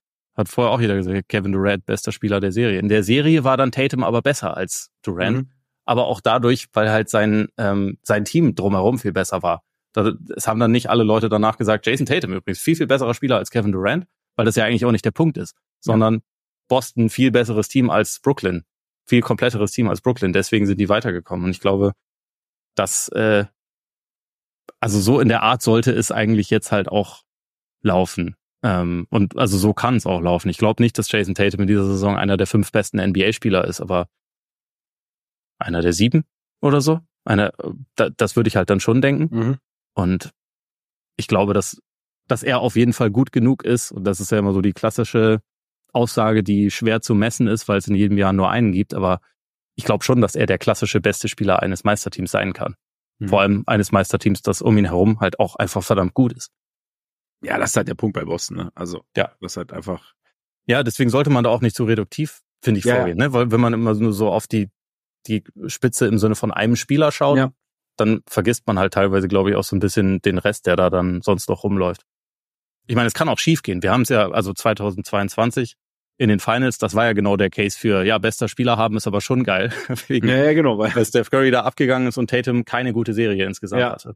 Ja, ja, genau, aber deswegen ist es halt wahrscheinlich so das Ding, also dass halt einfach, dass es ein gewisses Niveau in einer gewissen Konstanz sein muss. Dass es dann halt eben, dass, also dass er das Team schon mitträgt, aber dass das Team um ihn rum ihn halt auch, also dass man sich gegenseitig trägt sozusagen, aber es braucht halt diesen, diesen Closer dann sozusagen oder diesen derjenige, der die guten Entscheidungen trifft im entscheidenden Moment. Aber es ist dann am Ende bei Boston wirklich so dieses Ding, dass sie so diese ja, Dummheiten oder auch diese dieses Verkopfte in, in, in engen Momenten irgendwie abstellen. Also dass sie halt einfach eine, da noch mehr Konstanz finden. Aber ich meine, weil ich, ich, also ich entkräfte gleich meine Frage, weil ich finde es irgendwie auch interessant, sie haben ja auch schon echt viele Situationen, in denen sie mit dem Rücken zur Wand standen, halt gemeistert und haben dann ja. gerade gezeigt, dass sie dann halt, also dass es gar nicht so dieses klassische ist, okay, sie können mit dieser Situation nicht umgehen, sondern dass sie halt eigentlich, also sie können das ja eigentlich. Also es ist dann, aber manchmal schießen sie sich ja trotzdem selber ins Bein. Irgendwie ja. das halt. Und das ja, halt ich meine, auch, auch Tatum hat ja schon ein paar absolut epische Playoff-Spiele äh, Eben, genau, ja, in seinem ja, ja. Resümee stehen, aber halt auch ein paar nicht so geile. Deswegen ist es auch irgendwie berechtigt, dass man dass man die Frage stellt, glaube ich. Äh, also ich meine, es ist halt einfach ein wichtiges Thema. Aber es ist vielleicht auch, also es wird manchmal vielleicht auch noch ein kleines bisschen größer gemacht als die Probleme von den anderen. Mhm. Also wenn man jetzt gerade so in der Eastern Conference guckt, wenn man die Probleme der Celtics so mit, sind manchmal ein bisschen dusselig. Manchmal wird es ein bisschen langsam am Ende von Spielen. Wenn man die vergleicht mit den Problemen, die jetzt momentan Milwaukee hat, wo es echt ein paar mehr sind, mhm. ähm, oder Philly, wo der beste Spieler fehlt oder so, oder auch Miami, die in dieser Saison einfach eine richtig schlechte Offense haben. Das, also die, die Verhältnismäßigkeit fehlt mir da manchmal ja. so ein bisschen. Aber das sind halt so Sachen, Boston spielt im Moment, also was Net-Rating angeht und so, eine der besten Regular Seasons ever, tatsächlich. Also es gab bisher, gestern habe ich nachgeguckt, äh, zehn Teams, die ein besseres Net-Rating über eine Saison hatten als Boston jetzt gerade. Acht davon sind Meister geworden. Zwei davon waren die Spurs und Warriors in der Saison 15, 16, wo es halt dieses, diesen Dick Punch gab. Sonst mhm. wären es halt neun von zehn gewesen. Und also das fällt, finde ich, so ein bisschen unter den Tisch. Aber ist halt auch einfach aus der Situation, ähm, so entstanden, dass Boston es einfach nicht mehr in der Regular Season beweisen kann. Also die Erwartungen an das Team sind eh hoch. Der Standard war über die letzten Jahre eh relativ hoch in der, in der Regular Season und die Zweifel, die Leute an den Celtics haben, die können halt erst in den Playoffs ausgeräumt werden. Und so ist halt einfach die Situation. Und deswegen ist das dann wichtiger. Aber teilweise habe ich das Gefühl, dass das so ein bisschen, bisschen untergeht, wie, wie gut die im Moment halt eigentlich sind, weil bisher waren sie schon klar das beste Team der Liga. Ja, absolut, absolut. Andererseits, so seit, seit in den letzten 30 Spielen haben sie ordentlich Konkurrenz bekommen, ne, von den Clippers. Ja. Bei 26,5, so seit so, dem so die, die erste Kennenlernphase mit James Harden, seitdem sie die überwunden haben. Ich finde schon, ich meine, ich habe ich hab mir jetzt schlechtes Beispiel, ich habe mir das Spiel gegen Minnesota nochmal angeschaut, bei dem sie dann ab eigentlich so drittes Viertel ziemlich abreißen lassen mussten. Aber man sieht ja trotzdem, finde ich einfach, also diese, also allein dieses Trio mit, mit Harden, der orchestriert, mit, mit Kawhi, der halt terminiert und halt äh, irgendwie, er hat einfach so sein, er ist halt schon wohl in diesem Modus halt, wo er einfach wahnsinnig schwer zu, sto zu stoppen ist. Also wo er halt einfach schwierige Würfe trifft, wo er auch halt, er wirkt, finde ich, auch sehr, sehr beweglich, spritzig.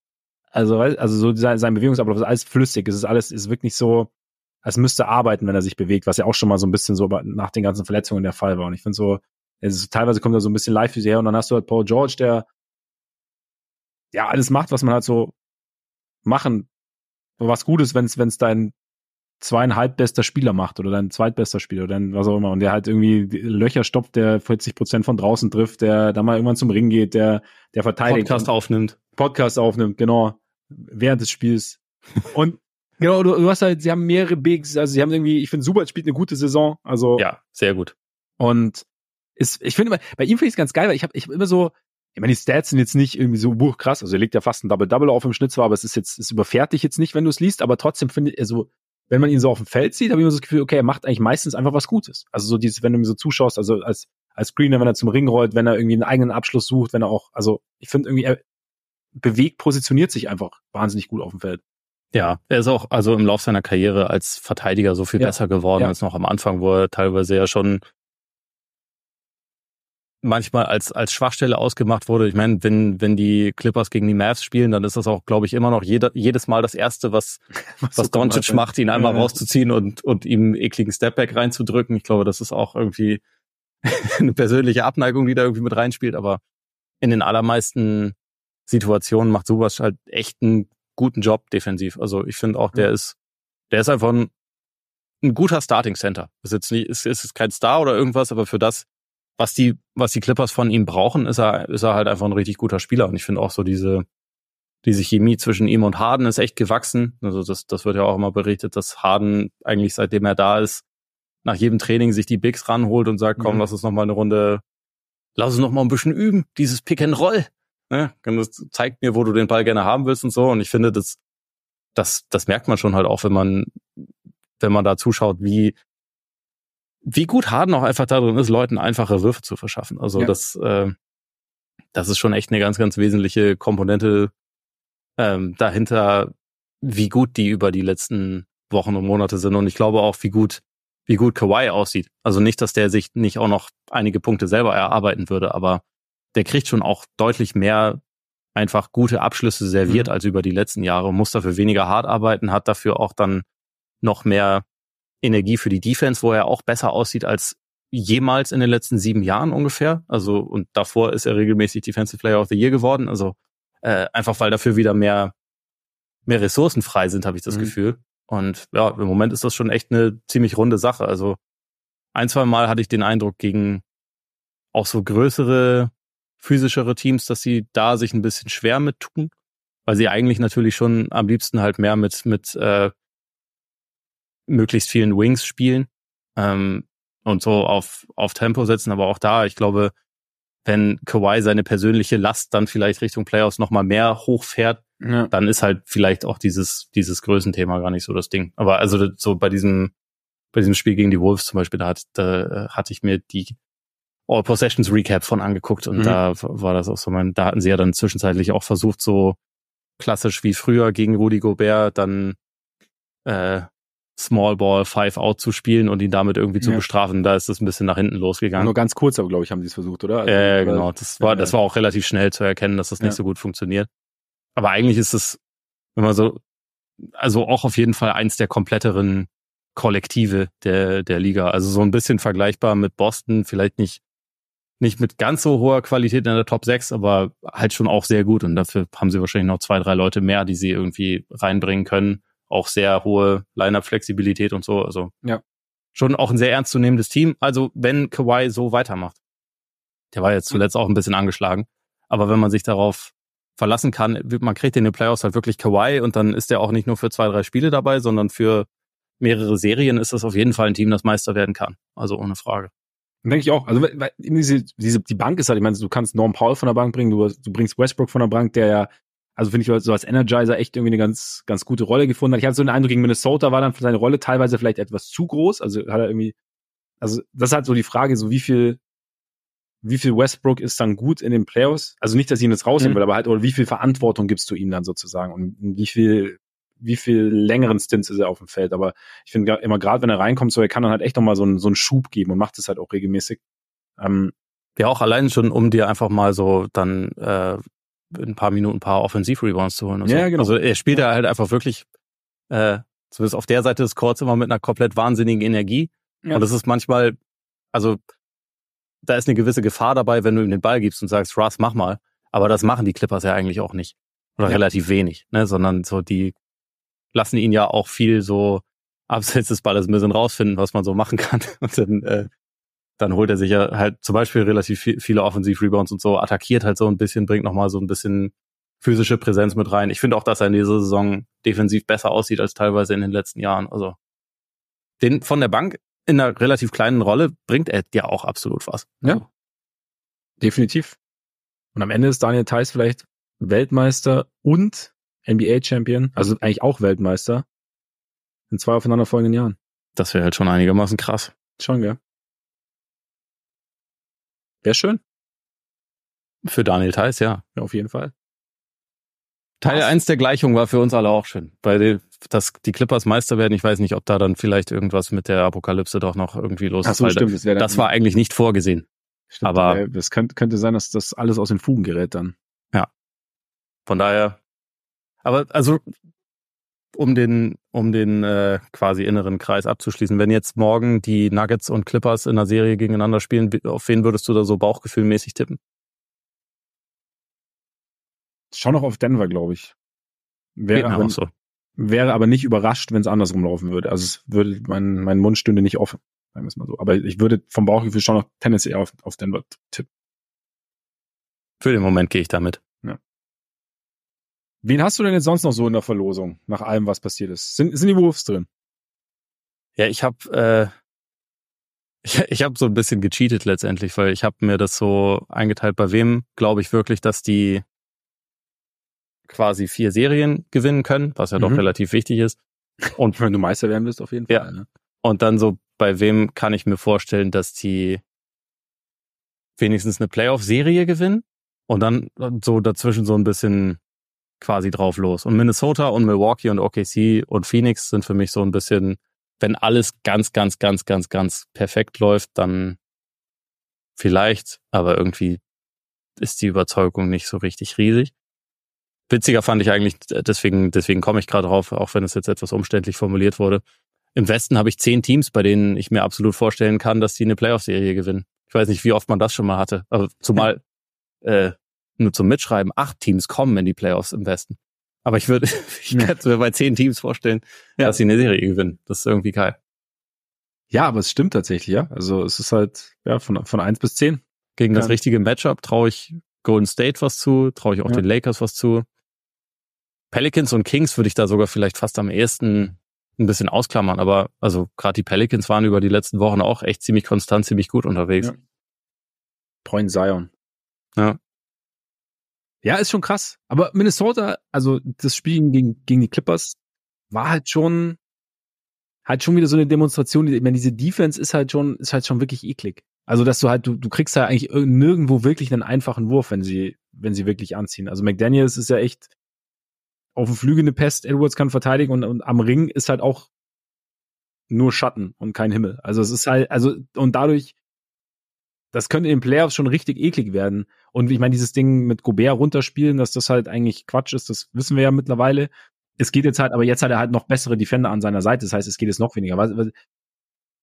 Ich bin halt, ja, was ich halt interessant finde, ist dann wiederum der Gedanke, ähm, wir wissen ja, dass die Offense jetzt grundsätzlich auch in der Regular Season nicht so wahnsinnig rund läuft. Also selbst wenn Conley auf dem Feld ist, Conley kann das dann irgendwie so mit halt, wenn er einfache, gute Plays läuft, kann das dann irgendwie noch so ein bisschen entzerren oder kann ihm dann einfach mal ein einfaches Out geben. Aber kannst du dir vorstellen, dass es dann in den Playoffs, gerade in dem Playoff-Setting, wenn die Teams dann wirklich dafür planen, dass, dass es quasi so dieses umgekehrt, dass ein anderes Klischee entsteht, dass Gobert so vom Feld gespielt ist. Jetzt ein bisschen übertrieben formuliert, aber dass die Teams so planen mit Gobert, dass dass das Feld noch enger wird für Minnesota und es noch schwerer wird? Oder ist dadurch, dass er einfach seine gewisse Länge hat und halt am Ring ist und dann, dass du dann gar nicht, dass die Möglichkeiten gar nicht so, so groß sind? Ich hätte jetzt äh, gar nicht gedacht, dass das der, der primäre Punkt ist, wo man jetzt als gegnerischer Coach ansetzt. Also nur um, um, genau, also jetzt nicht, nicht um zu sagen, okay, wir müssen Gobert unbedingt aus dem Feld, aus dem Spiel nehmen, dass der uns jetzt nicht abschießt, weil, ähm, sondern nur so, okay, wir machen es quasi, wir haben den können wir mehr oder weniger stehen lassen. Wir machen den anderen noch schwerer. Also Towns und Edwards und so. Also weißt du, ich meine, das ist eher so, eher so darauf gepolt. Da, also man kann das sicherlich, sicherlich probieren. Ich meine, die, die Wolves haben dafür, glaube ich, auch ein paar Antworten. Also ich meine, es ist halt immer auch dann ein bisschen die Frage, wie, wie positionierst du ihn in der Nähe vom Korb, dass er halt dann ja, als, genau. als Rebounder irgendwie äh, einsetzbar ist. Wie, wo und wie wird er als Screener eingesetzt? Also ich finde, da da haben sie ja schon auch relativ viele Sachen, die sie machen können, um das so ein bisschen zu kontern. Also auch so mit den Screens, die er abseits des Balles zum Beispiel für für Cat dann setzt, der ja schon ey, auch echt eine sehr gute Saison spielt. Also ja. ich habe schon das Gefühl, dass sie darauf mehr oder weniger ganz solide Antworten haben, was was mir in den Playoffs eher so ein bisschen Sorgen machen würde, was die Wolves angeht und wo ich auch denke, das würde sie wahrscheinlich irgendwann einfach einholen, ist, dass ihr bester Spieler halt auch einfach noch ein bisschen jung ist und ähm, mhm. nicht der beste Decision Maker ist und der andere, also der wahrscheinlich sogar, wenn man ehrlich ist, insgesamt immer noch beste Offensivspieler des Teams, zwar nicht mehr ganz so jung ist, aber auch ein eher dusseliger Offensivspieler ist. Also mit mit Cat und ja.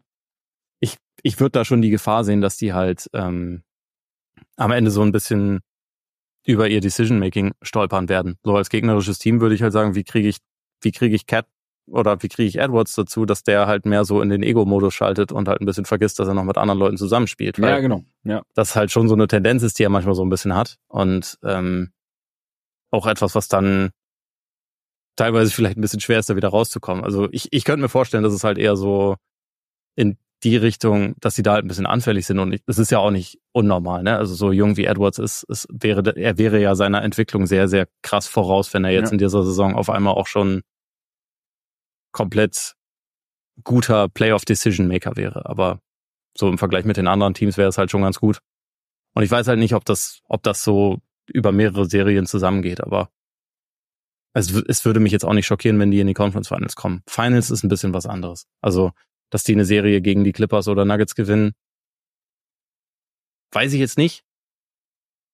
Ist halt Aber ich meine, die Qualität zeigen sie bisher schon irgendwie. Ja, eben. Und es ist halt die Frage, wie viel ihre Defense dann kompensieren kann am Ende der Offense. Und dann kommt es natürlich am Ende aufs Decision Making an und was. Ich meine, und Towns hat halt auch kann halt auch ein sehr, sehr gutes Spiel hier abliefern. Also, oder, und, und, und, und Edwards ja auch. Also, es kann ja auch ja, sein, ja, klar. Das dann, genau, aber, aber wie, aber wie viel, wie viel kann die Defense kompensieren? Weil die könnte ich mir schon vorstellen, dass, also, ich meine, die Clippers haben es ja jetzt am eigenen Leib erlebt und es war zwar nur Regular Season und, na, aber es ist schon unangenehm. Und dann kommt ja noch Nas Reed natürlich, der äh, über 40 Prozent von draußen trifft und generell halt einen sehr, sehr soften Touch hat. Aber ich kann sie überhaupt, ich kann sie irgendwie gar nicht einschätzen. Und wie du sagst, eigentlich zeigen sie es. Irgendwie fehlt halt noch das Vertrauen. Und es ist halt immer noch dieses, dass die Offense halt, ich glaube, sie haben die 18 best, das 18 beste Offensive Rating der Liga. Irgendwie so, ja. Also halt wirklich nicht mal, nicht mal nahe Top 10. Und ich weiß nicht, ob ich dieser Formel sollte beides Top 10 sein, ob die jetzt in Stein gemeißelt sein muss, aber also, dass du halt wirklich eine Meisterschaftschance hast. Aber 18 ist halt, also dass halt wirklich nur 12 Teams oder schlechter sind als du, was Offensive Rating angeht. Weiß ich nicht, ob es reicht oder ob es dann vielleicht in den Playoffs nochmal anders aussieht. Aber wie du sagst, es ist halt so, Decision Making könnte halt so ein Problem werden. Ich bin gespannt, aber wie sehr, weil wenn wir vom Planen reden, wie sehr auch ihre Defense dann halt eben noch, wenn sie dann planen für andere Teams, es anderen Teams halt ähnlich schwer machen kann zu scoren, wie es bei ihnen halt der Fall ist oft. Ja. Und, ja. Ja, das ist so ein bisschen die Frage. Ich meine, über die letzten Jahre hatte man ja schon oft das Gefühl, dass eigentlich, naja, so Offense teilweise ein bisschen wichtiger ist für so ein, für so ein ja. Typ als die, als die Defense. Und also ich denke halt schon, dass es ein relativ schlechtes Zeichen ist, wenn du nicht mal in der Regular Season, wo ja die Intensität auf der Gegenseite meistens nicht ganz so hoch ist, wenn du da schon das nicht mal schaffst, eine ja. wenigstens durchschnittliche Offense zu haben, sondern halt so ein bisschen drunter bist, weil was bedeutet das dann, wenn halt Teams ja, ihre Intensität Absolut. hochfahren? So, das ist, das ist dann schon echt ein etwas, was man was man bedenken muss. Klar, die Defense ist auf jeden Fall überragend, aber ich bin mal gespannt. Also im Moment sind sie halt da, haben schon auch Vorsprung gegenüber der, der zweitbesten Defense. Das ist halt auch sowas, da muss man sich fragen, bleibt dieser Vorsprung denn auch in der Form bestehen, wenn die Playoffs losgehen und alle ja. Teams da noch ein bisschen mehr den Fokus drauf legen? Deswegen, ja, also für mich sind sie jetzt kein, kein, äh, kein richtiger Contender im Sinne von, ich glaube, ich kann mir richtig gut vorstellen, oder ich kann mir gut vorstellen, dass sie am Ende Meister werden sondern eher so. Ja. Conference Finals gegen die richtigen Matchups können schon sein. Aber ja, ich weiß nicht. Ja. Wie gesagt, so dieser Erfahrungspunkt ist schon auch relativ wichtig. Gib mir ehrlich, gib mir ehrlich.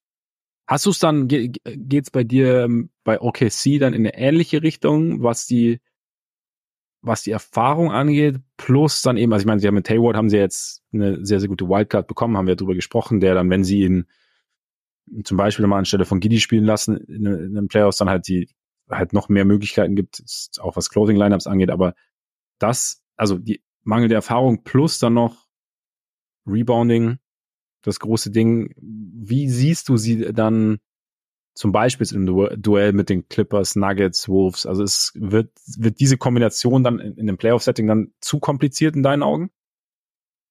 Ja, ist äh, voll schwer zu sagen, finde ich, weil also einerseits ja, so dieses Thema Erfahrung und Rebounds, das sind für mich schon ziemlich große Themen. Sie waren letztes Jahr nicht mal in den Playoffs. So ein Team wird eigentlich dann nicht Meister.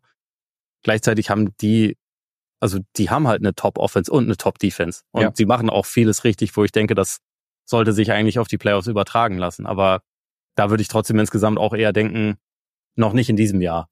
Du musst, glaube ich, in der Regel dann schon auch erstmal so auf dem höchsten Level ein paar Erfahrungen sammeln und auch mal vielleicht einen äh, aufs Maul bekommen, bevor du dann wirklich auch direkt Meister werden kannst. Also es wäre schon ziemlich krasser Schocker, wenn wenn ein Team, das nicht mal in den Playoffs war im Jahr davor, dann auf einmal, also was vor allem ja auch wirklich eins der absolut jüngsten Teams der Liga ist, ja. wenn das auf einmal durchmarschiert. Deswegen glaube ich nicht nicht ganz richtiger Titelkandidat, weil ich es irgendwie gerne sagen würde, weil also mir mir taugt das Team schon sehr und ich ich bin auch total gespannt auf Shay in den Playoffs. Das haben wir ja auch halt einfach jetzt schon seit ein paar Jahren nicht gesehen. Und diese, diese Version von Shay haben wir überhaupt noch nicht in den Playoffs gesehen.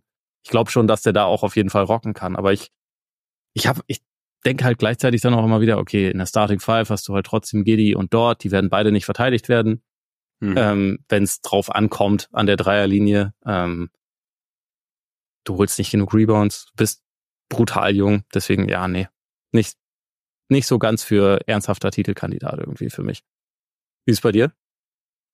Ja, ähnlich. Also gerade so die, diese, es klingt immer so ein bisschen banal, aber gerade diese Rebounding-Geschichte ist in den Playoffs halt schon essentiell. Also wenn du dir halt, wenn da die Diskrepanz dann zu groß wird und der Nachteil zu groß wird, dann hast du halt so, so eigentlich schon so ein bisschen so ein Uphill-Battle die ganze Zeit. Und ich habe halt ich kann mir Shay aber halt gleichzeitig sehr, sehr gut als Anführer vorstellen äh, von einem Team, das einen tiefen Playoff-Run macht, der halt dann auch in den entscheidenden Situationen dann halt nochmal einen Gang hoch hochschaltet. Aber es ist halt schon diese Mischung aus jung und dann halt noch eine klare Schwäche in einem Spiel oder in, einer, in, einer, in einem Aspekt, der in den Playoffs schon sehr wichtig ist, macht es mir auch schwer. Also ich habe irgendwie, also ich glaube schon, dass die Teams schocken nicht, weil ich meine, man weiß, dass sie gut sind, aber dass, dass die Teams halt irgendwie vor Probleme stellen können, die sie vielleicht gar nicht so groß erachtet haben oder als so groß angesehen haben vor der Serie, weil sie halt einfach eben diese Vielseitigkeit haben, weil sie halt einfach, wie du sagst, viele Dinge richtig machen, weil sie, weil sie halt auch wahnsinnig viel Talent einfach haben. Also ich meine, das ist ja einfach, also das ist ja auch ein, auch ein Punkt. Aber ich würde auch eher sagen, eher Playoff-Serie als jetzt Finals. Also eher, dass sie eine Playoff-Serie gewinnen, als dass sie in die Finals ja. kommen. Ja, oder von mir aus auch zwei, ne? Also so ja, ja, ja. Finals, da kann ich mir OKC schon auch vorstellen. Ja. Es ist halt auch, wie gesagt, immer Matchup abhängig, aber dadurch, dass das halt dann in den Playoffs auch einige große Teams gibt im Westen, das ist halt auch Matchup-abhängig dann im End, also in meinen Augen dann irgendwie. Ja. Also ja. Gut, das ist ja immer Play äh, Matchup-abhängig in den Playoffs, aber ja. Phoenix. Du hast ja schon gesagt, also irgendwie es muss schon muss schon sehr viel zusammenpassen. Royce O'Neill ist es für dich so ein bisschen, also ist jetzt nicht, ist natürlich nicht dein Superstar, den du verpflichtest, aber ist es jemand für dich, der da der eigentlich, obwohl er jetzt nicht den riesen Impact hat, was jetzt sein, sein Talent vielleicht angeht, aber oder was halt sein, sein, sein Name angeht, aber als Spieler, dass er doch einen größeren Impact haben kann, dass es jetzt einfach alles etwas besser ausbalanciert ist, dass du jetzt, du kannst jetzt natürlich, du kannst ja zum Beispiel jetzt sagen, du spielst, du kannst ein Liner mit theoretisch fünf guten Schützen spielen, wo du zumindest halt, und du willst natürlich Durant nicht mega oft auf die fünf packen, ich weiß, aber du hast halt trotzdem eine gewisse Länge und du hast halt, und dann hast du O'Neal als guten Verteidiger auf dem Flügel, du hast Beal, du hast ähm, Grayson Allen, du hast Booker und du kannst ja halt einfach die Gegner einfach, du kannst sie mit Dreiern und Midrange-Jumpern einfach zuballern und das ist ein bisschen witzige egal. Ironie, dass äh, vor ein paar Jahren, als wir über die Jazz in den Playoffs geredet haben und über Royce O'Neill und seine Rolle dort, er musste alles immer gesagt hat, ja genau so, ja, es ist nicht der beste Flügelverteidiger, aber für für Utah muss er das sein. Das tut mir leid, weil eigentlich ist er, ist er schon ganz gut da drin. Aber er ist nicht der Beste. Hm. Das ist die Rolle, die er jetzt dann auch in Phoenix haben kommt, wird. Ja, jetzt kommt ein bisschen zurück, ja. Aber ja, trotzdem glaube ich auch, dass das eine, dass das eine gute Verpflichtung für sie war. Also einfach, es nochmal ein, ein verlässlicher Spieler ist. So, so gerade was den Supporting Cast angeht, hatten sie halt echt auch einige, wo man von Spiel zu Spiel nicht wirklich wusste, was man kriegt. Und ich glaube, da gegenüber den Leuten, für die er dann auch teilweise geholt wurde, ist er schon, ist er schon ein Upgrade. Auch jemand, der ja so ein bisschen Handling mal übernehmen kann, auch wenn das jetzt nicht seine primäre Aufgabe sein wird, der einen offenen Dreier trifft.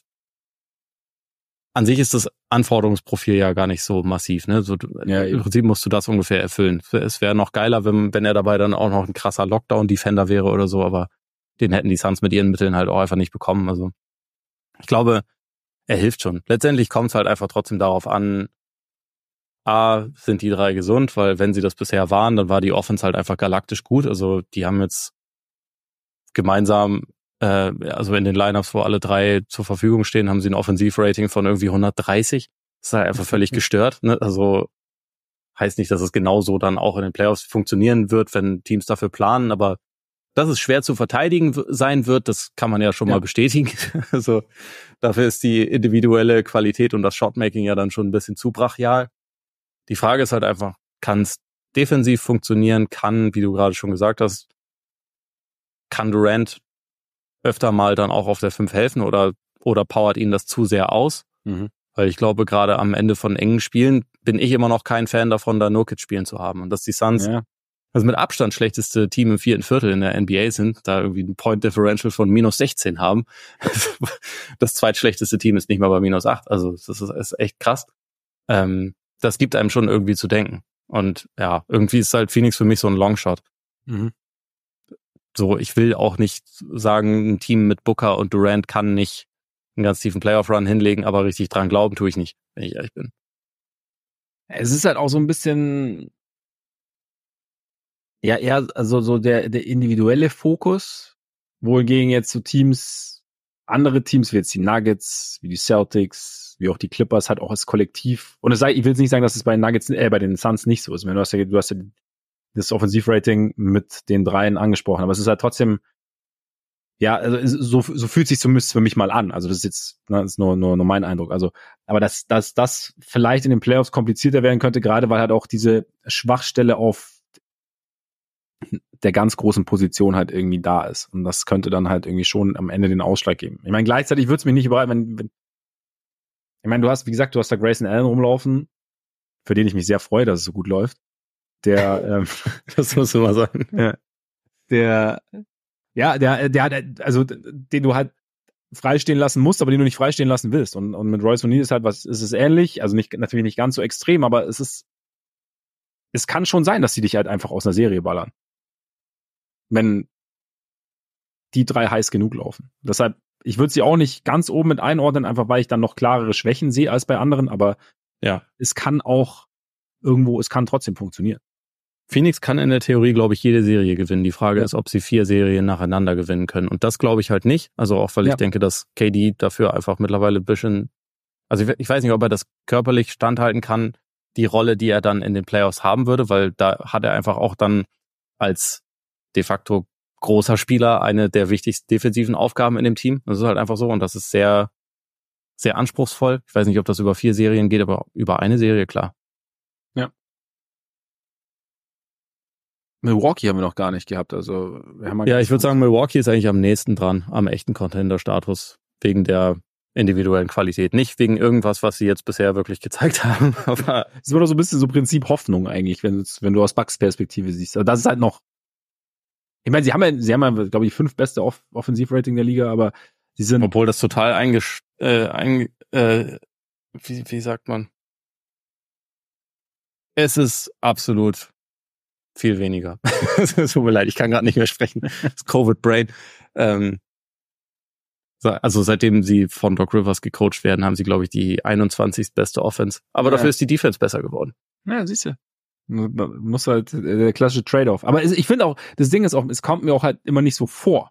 Also auch schon, als es vorher richtig gut lief. Ich, irgendwie, irgendwie finde ich, habe ich, hab ja schon ein paar Mal gesagt, es, es wirkt irgendwie, irgendwie hacklig. Und ich bin immer noch, ich, ich frage mich immer noch, wann wirklich die Synergie zwischen Lillard und Janis irgendwie so richtig, richtig entsteht. Weil das habe ich mir schon so ein bisschen anders vorgestellt. Und ich finde, Janis, also ich finde schon interessant, wie balldominant Janis ist.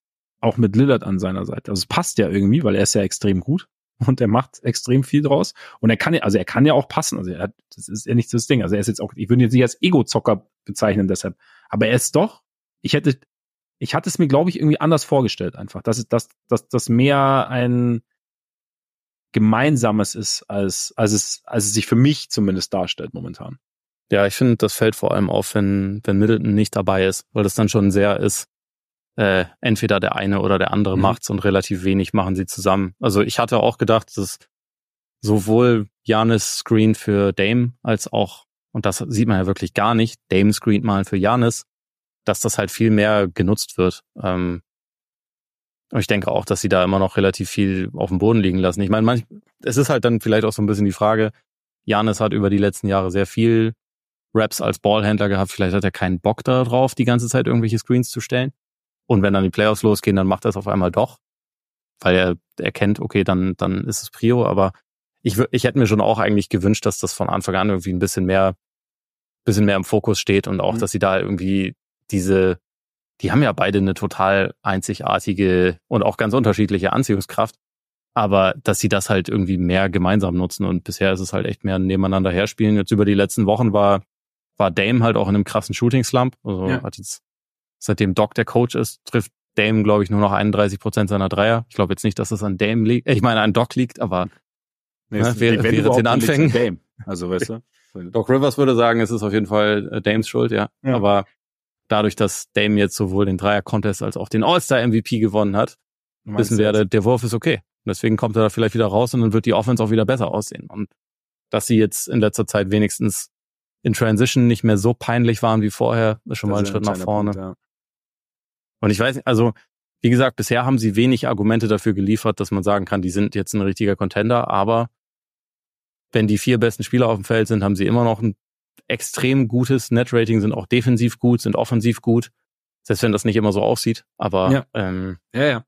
du hast halt diese individuelle Qualität. Janis kann, also der kann definitiv in jeder Serie der beste Spieler der Serie sein, ja. haben wir auch schon gesehen. Und insofern würde ich die halt nicht abschreiben wollen, auch wenn sie es, auch, wenn sie einen fast dazu zwingen wollen. Aber äh, drei der letzten zehn gewonnen oder wie was nur? Ja, genau. Ja. Ja, ja. Drei der letzten zehn halt. Das sind genau die die zehn Dog-Spiele. Er ist mit einer 3-7-Bilanz Coach des All-Star-Games geworden. Ja, auch stark. Schrecklich. Meine, das, das würde ich niemandem wünschen. In der Situation. Aber ich meine, es kann sich, es kann sich auch ganz schnell ändern. Also wie gesagt, ich glaube auch, dass das Potenzial ist da. Wie gesagt, defensiv war ja auch so nach der Entlassung von, von Griffin so ein Ding, das hat, hat ja hier Eric Nehm von der Beat, Beatwriter von The Athletic für die Bucks gesagt, dass halt, wenn sie es in Transition halbwegs hinkriegen, dann ist es schon, dann ist die Defense nicht mehr ganz so, ganz so übel wie vorher. Ja. Und dann, und dann ist es schon, ist schon viel gewonnen sozusagen. Und das dann bei der Offense, bei dem offensiven Potenzial muss es ja auch nicht perfekt sein. Von daher, ja. Aber ich kann es mir, ich kann's mir auch noch nicht ganz vorstellen. Gegen Memphis war trotzdem sensationell. Ja, das, ja. Gigi Jackson, Baby. Ja, ja. geiler Spieler. Ja. Ich kann es mir immer, ich, ich sehe, das kann, ich glaube, bei, bei den Bucks kann sich das schon noch drehen, finde ich, in den, in den nächsten, in den nächsten Wochen. Aber es ist halt schon auch dieses Ding, dass sie halt defensiv nie ansatzweise optimal aufgestellt in eine Serie gehen werden. Mit dem Personal, das sie haben. Das stimmt. Und gleichzeitig sind sie aber im Osten. Und wenn sie ihre Karten richtig spielen, dann haben sie halt erst äh, in den Conference Finals ein richtig schweres. Aber ist da, also jetzt, also das ist eigentlich ein ganz guter Übergang noch zu den nächsten beiden Teams, die ich jetzt noch gern, also wir haben ja eingangs schon gesagt, die Knicks. Ja, let's go. Wenn die Knicks fit sind. So. Mhm. Nehmen wir mal an, die Knicks sind fit. Nehmen wir mal an, die Cavs sind fit und die Cavs, wir haben ja letzte Woche intensiv über die Cavs gesprochen und die Cavs bekommen das hin, dass das jetzt mit Garland und Mobley und Allen und, und Mitchell, dass das alles, dass sie das alles gut staggern, dass sie dann auch noch irgendwelche Synergien dann am besten irgendwie hinbekommen, wenn sie dann, klingt immer so hochgestochen, Synergien, äh, dass sie auch gut zusammenspielen, wenn sie alle auf dem Feld sind. und dann ist der Osten dann wirklich, also dann hat, also könnten diese beiden Teams zum Beispiel auch ein Stolperstein für Milwaukee werden in deinen Augen? Für Milwaukee wahrscheinlich schon, ja. Also sie würden da jetzt nicht den, den besten Spieler haben, aber also, ähm, also bei den Knicks denke ich, das ist halt so ein schon ziemliches Tryhard-Team, aber auch eins, was ja in der Regel schon irgendwie ganz vernünftigen Gameplan bekommt von, ja. von Thibodeau. Wäre auch eh interessant, weil er und äh, Doc ja auch eine gemeinsame Vergangenheit haben Stimmt. da in, in Boston, der einst. Ähm, das wäre auf jeden Fall ein sehr interessantes Duell, weil das ist halt so ein Team, das kann Janis jetzt nicht unbedingt physisch komplett überpowern oder so aber er wäre schon ganz klar der beste Spieler in der Serie. Das ja. wäre auch. Und dann kann man diskutieren, ist im Moment Lillard oder Brunson der bessere Spieler. Da würde ich halt dann schon sagen, so da, da ist viel, vielleicht dieses Talentpendel schwingt dann in der Spitze schon mehr Richtung Richtung Milwaukee auf jeden Fall, aber ja, die müssten da schon hart arbeiten. Ich meine, die Knicks ja. sind halt, also in Bestbesetzung ist das ein Team, was halt jedes jedes andere echt einfach krass hart arbeiten lassen kann. Also gerade auch seitdem sie Anunobi haben, der aber wohl, also das, was da so äh, zu lesen ist, deutet ja an, dass das vielleicht auch noch ein bisschen länger dauert, bis der wieder da ist. Und das finde ich halt bitter, weil so mit mhm. ihm waren die Knicks ja einfach unfassbar gut. Und jetzt er und Randall sind ja beide erstmal auf jeden Fall noch eine Zeit lang raus. Das ist halt schon ein bisschen schade. Aber, also ja, das ist halt ein Team, das, das auf jeden Fall jeden mega hart arbeiten lässt, aber also ob es da dann am Ende reicht, um beispielsweise Milwaukee und dann auch noch Boston zu schlagen oder so, das würde ich jetzt mal bezweifeln, um ehrlich zu sein. Ja. Und dann noch Denver, die Clippers oder wen auch immer, wen man dann noch in, in den Finals begegnen würde. Und da, darüber sprechen wir. Stimmt, darum geht's. Ich, ich fände so eine, so eine Serie gegen Milwaukee fände ich tatsächlich irgendwie interessant.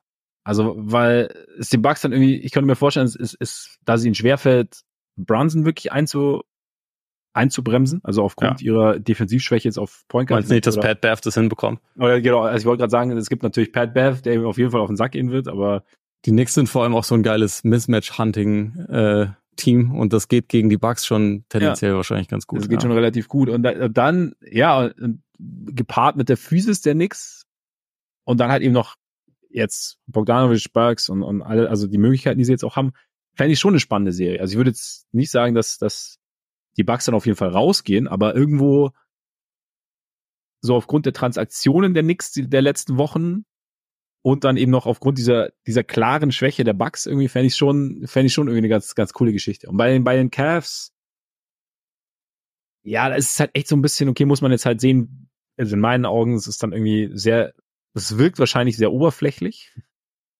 Aber es ist eigentlich, wir haben ja letzte Woche gesagt, es ist eigentlich ein sehr, sehr tiefes Team, es ist ein sehr, sehr vielseitiges Team, es ist ein Team mit, mit sehr, sehr, mit unterschiedlichen und gleichzeitig sehr guten Shootern. Es ist ein Team, das eine gewisse Physis jetzt mittlerweile eigentlich mitbringen kann.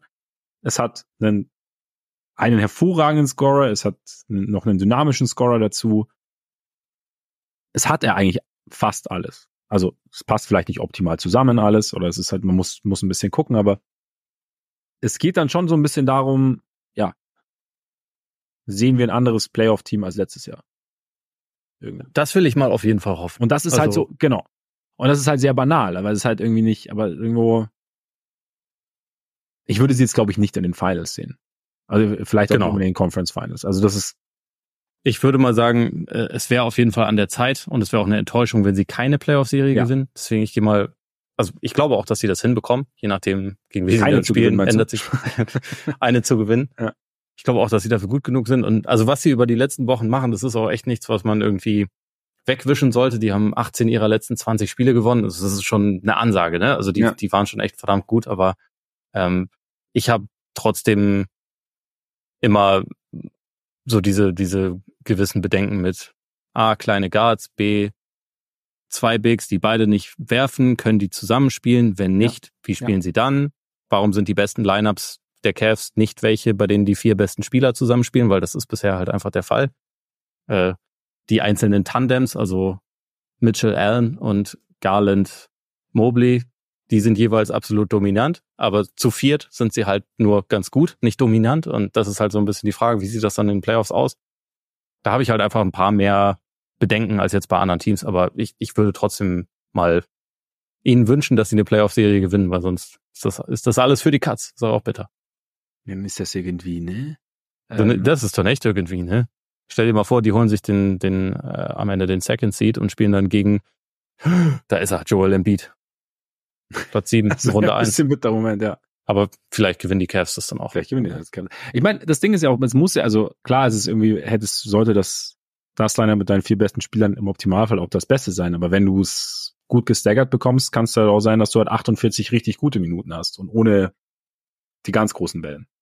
Vielleicht. Ich meine, Christopher Paulus und James Harden haben sich auch nicht unbedingt in den gemeinsamen Minuten äh, ganz krass nach oben getrieben, sondern Ja. dass das die größte Stärke war, dass einer von beiden immer drauf war. Und Ja. die, wobei, so unglücklich wie die auseinandergegangen sind, will man das vielleicht nicht als sein, sein äh, Orientierungsbeispiel nehmen. Ja, aber ich meine, sie waren immerhin äh, halbwegs annehmbare Dreierquoten davon entfernt, die Warriors rauszuhauen. Aber, Ja. Ne? Ähm, in Spiel 7. Und wären in jedem Jahr, wo es nicht diese Warriors gegeben hätte, wahrscheinlich Meister geworden. Aber Ja. Sie haben sich trotzdem gehasst. Egal. Man muss sich nicht lieben, weißt du, man kann auch, äh, ja, egal. Gut, wir sind, äh, wir sind durch, oder? Oder hast du Echt? Also ich hätte jetzt noch meine longesten äh, der Longshots. Also die müssen wir nicht in die Tiefe diskutieren, aber ich wollte sie zumindest genannt haben, weil you heard it here first und so. Sixers, Joel Embiid, wenn er dann wieder da ist, So, dann vom vom Play-in ins in die Finals. das macht man. Ich glaube nicht dran, aber wer weiß. Es ist nicht unmöglich. Aber die Mavericks können auf einmal Defense. Ne? PJ Washington, Daniel Gafford. Ich sag's dir. Ja, aber das ist jetzt schon, Ich sag ja die längsten der Longshots. das sind die allerlängsten der Longshots. Ganz genau. Der Krieger, im Moment Platz 10. Ja. Ne? Aber Vertrauen in alte Fürze. hat, schon, hat, schon- hat schon immer gut getan. Genau. Vertrauen in alte Fürze. Apropos, Lakers Heat. Ja, nee. Die Heat müssen dieses Jahr wahrscheinlich nicht mal übers Play-In gehen, weil, äh, weil die Sixers ja einfach im freien Fall sind und dann können die Heat, selbst wenn sie selber keine Bäume aus, äh, ausreißen, da noch dran vorbeigehen.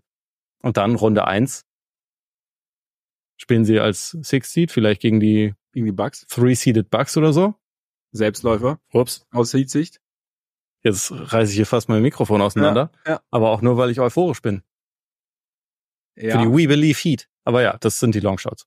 Das sind, das sind sehr, sehr Longshots. Kriegen wir die Bulls noch irgendwie mit rein oder ist das? Nee, sind, also competitive. Ich, ich wollte jetzt hier nicht über unrealistisches Zeug labern. ja. Aber competitive sind sie ja. Also das ist ja schon mal wichtig. Ja, Competitive zählt nicht. Geht ja, hier um Contender. Ja, aber das, das fängt auch alles mit C an. Das, ist- das ist dann das nächste C-Wort für Kanye sowas ist ein Contender.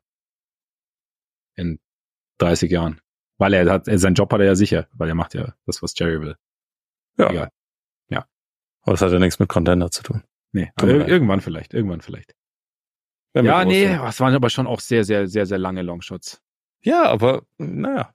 Ne? Also es ja, sind ist zumindest, nicht unmöglich. das sind zumindest Teams, bei denen es mich überhaupt gar nicht wundern würde, wenn sie eine Serie gewinnen. Nein, das stimmt. Das stimmt. Das stimmt. Aber ich glaube auch nicht, dass sie, also dass eins von denen durchmarschiert. Nein, absolut nicht.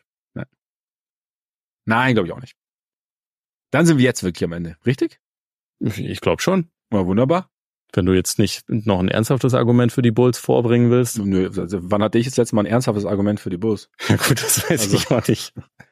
Ich hatte Argumente, aber ernsthaft war keins davon. Ja, stimmt. Ja. Dann gibt's einfach nur noch ein Dankeschön. Sehr schön, dass ihr dabei wart. Vielen Dank. Und äh, solltet ihr uns abonnieren wollen, weil ihr es noch nicht getan habt, gar kein Problem. Apple Podcasts, Spotify, Deezer, Amazon Music, Google Podcasts.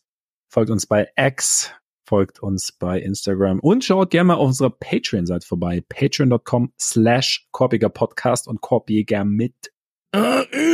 Richtig. Äh, dort gibt's extra Content äh, für all diejenigen, die uns mit monatlichen Beiträgen unterstützen. Vielen Dank an euch alle, die es tun.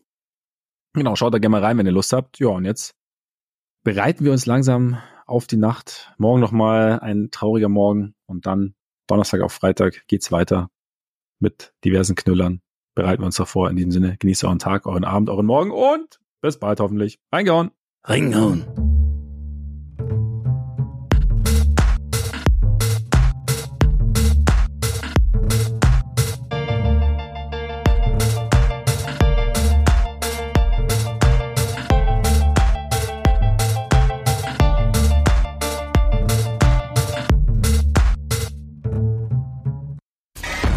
Sendung wurde präsentiert von Tipico Sportwetten.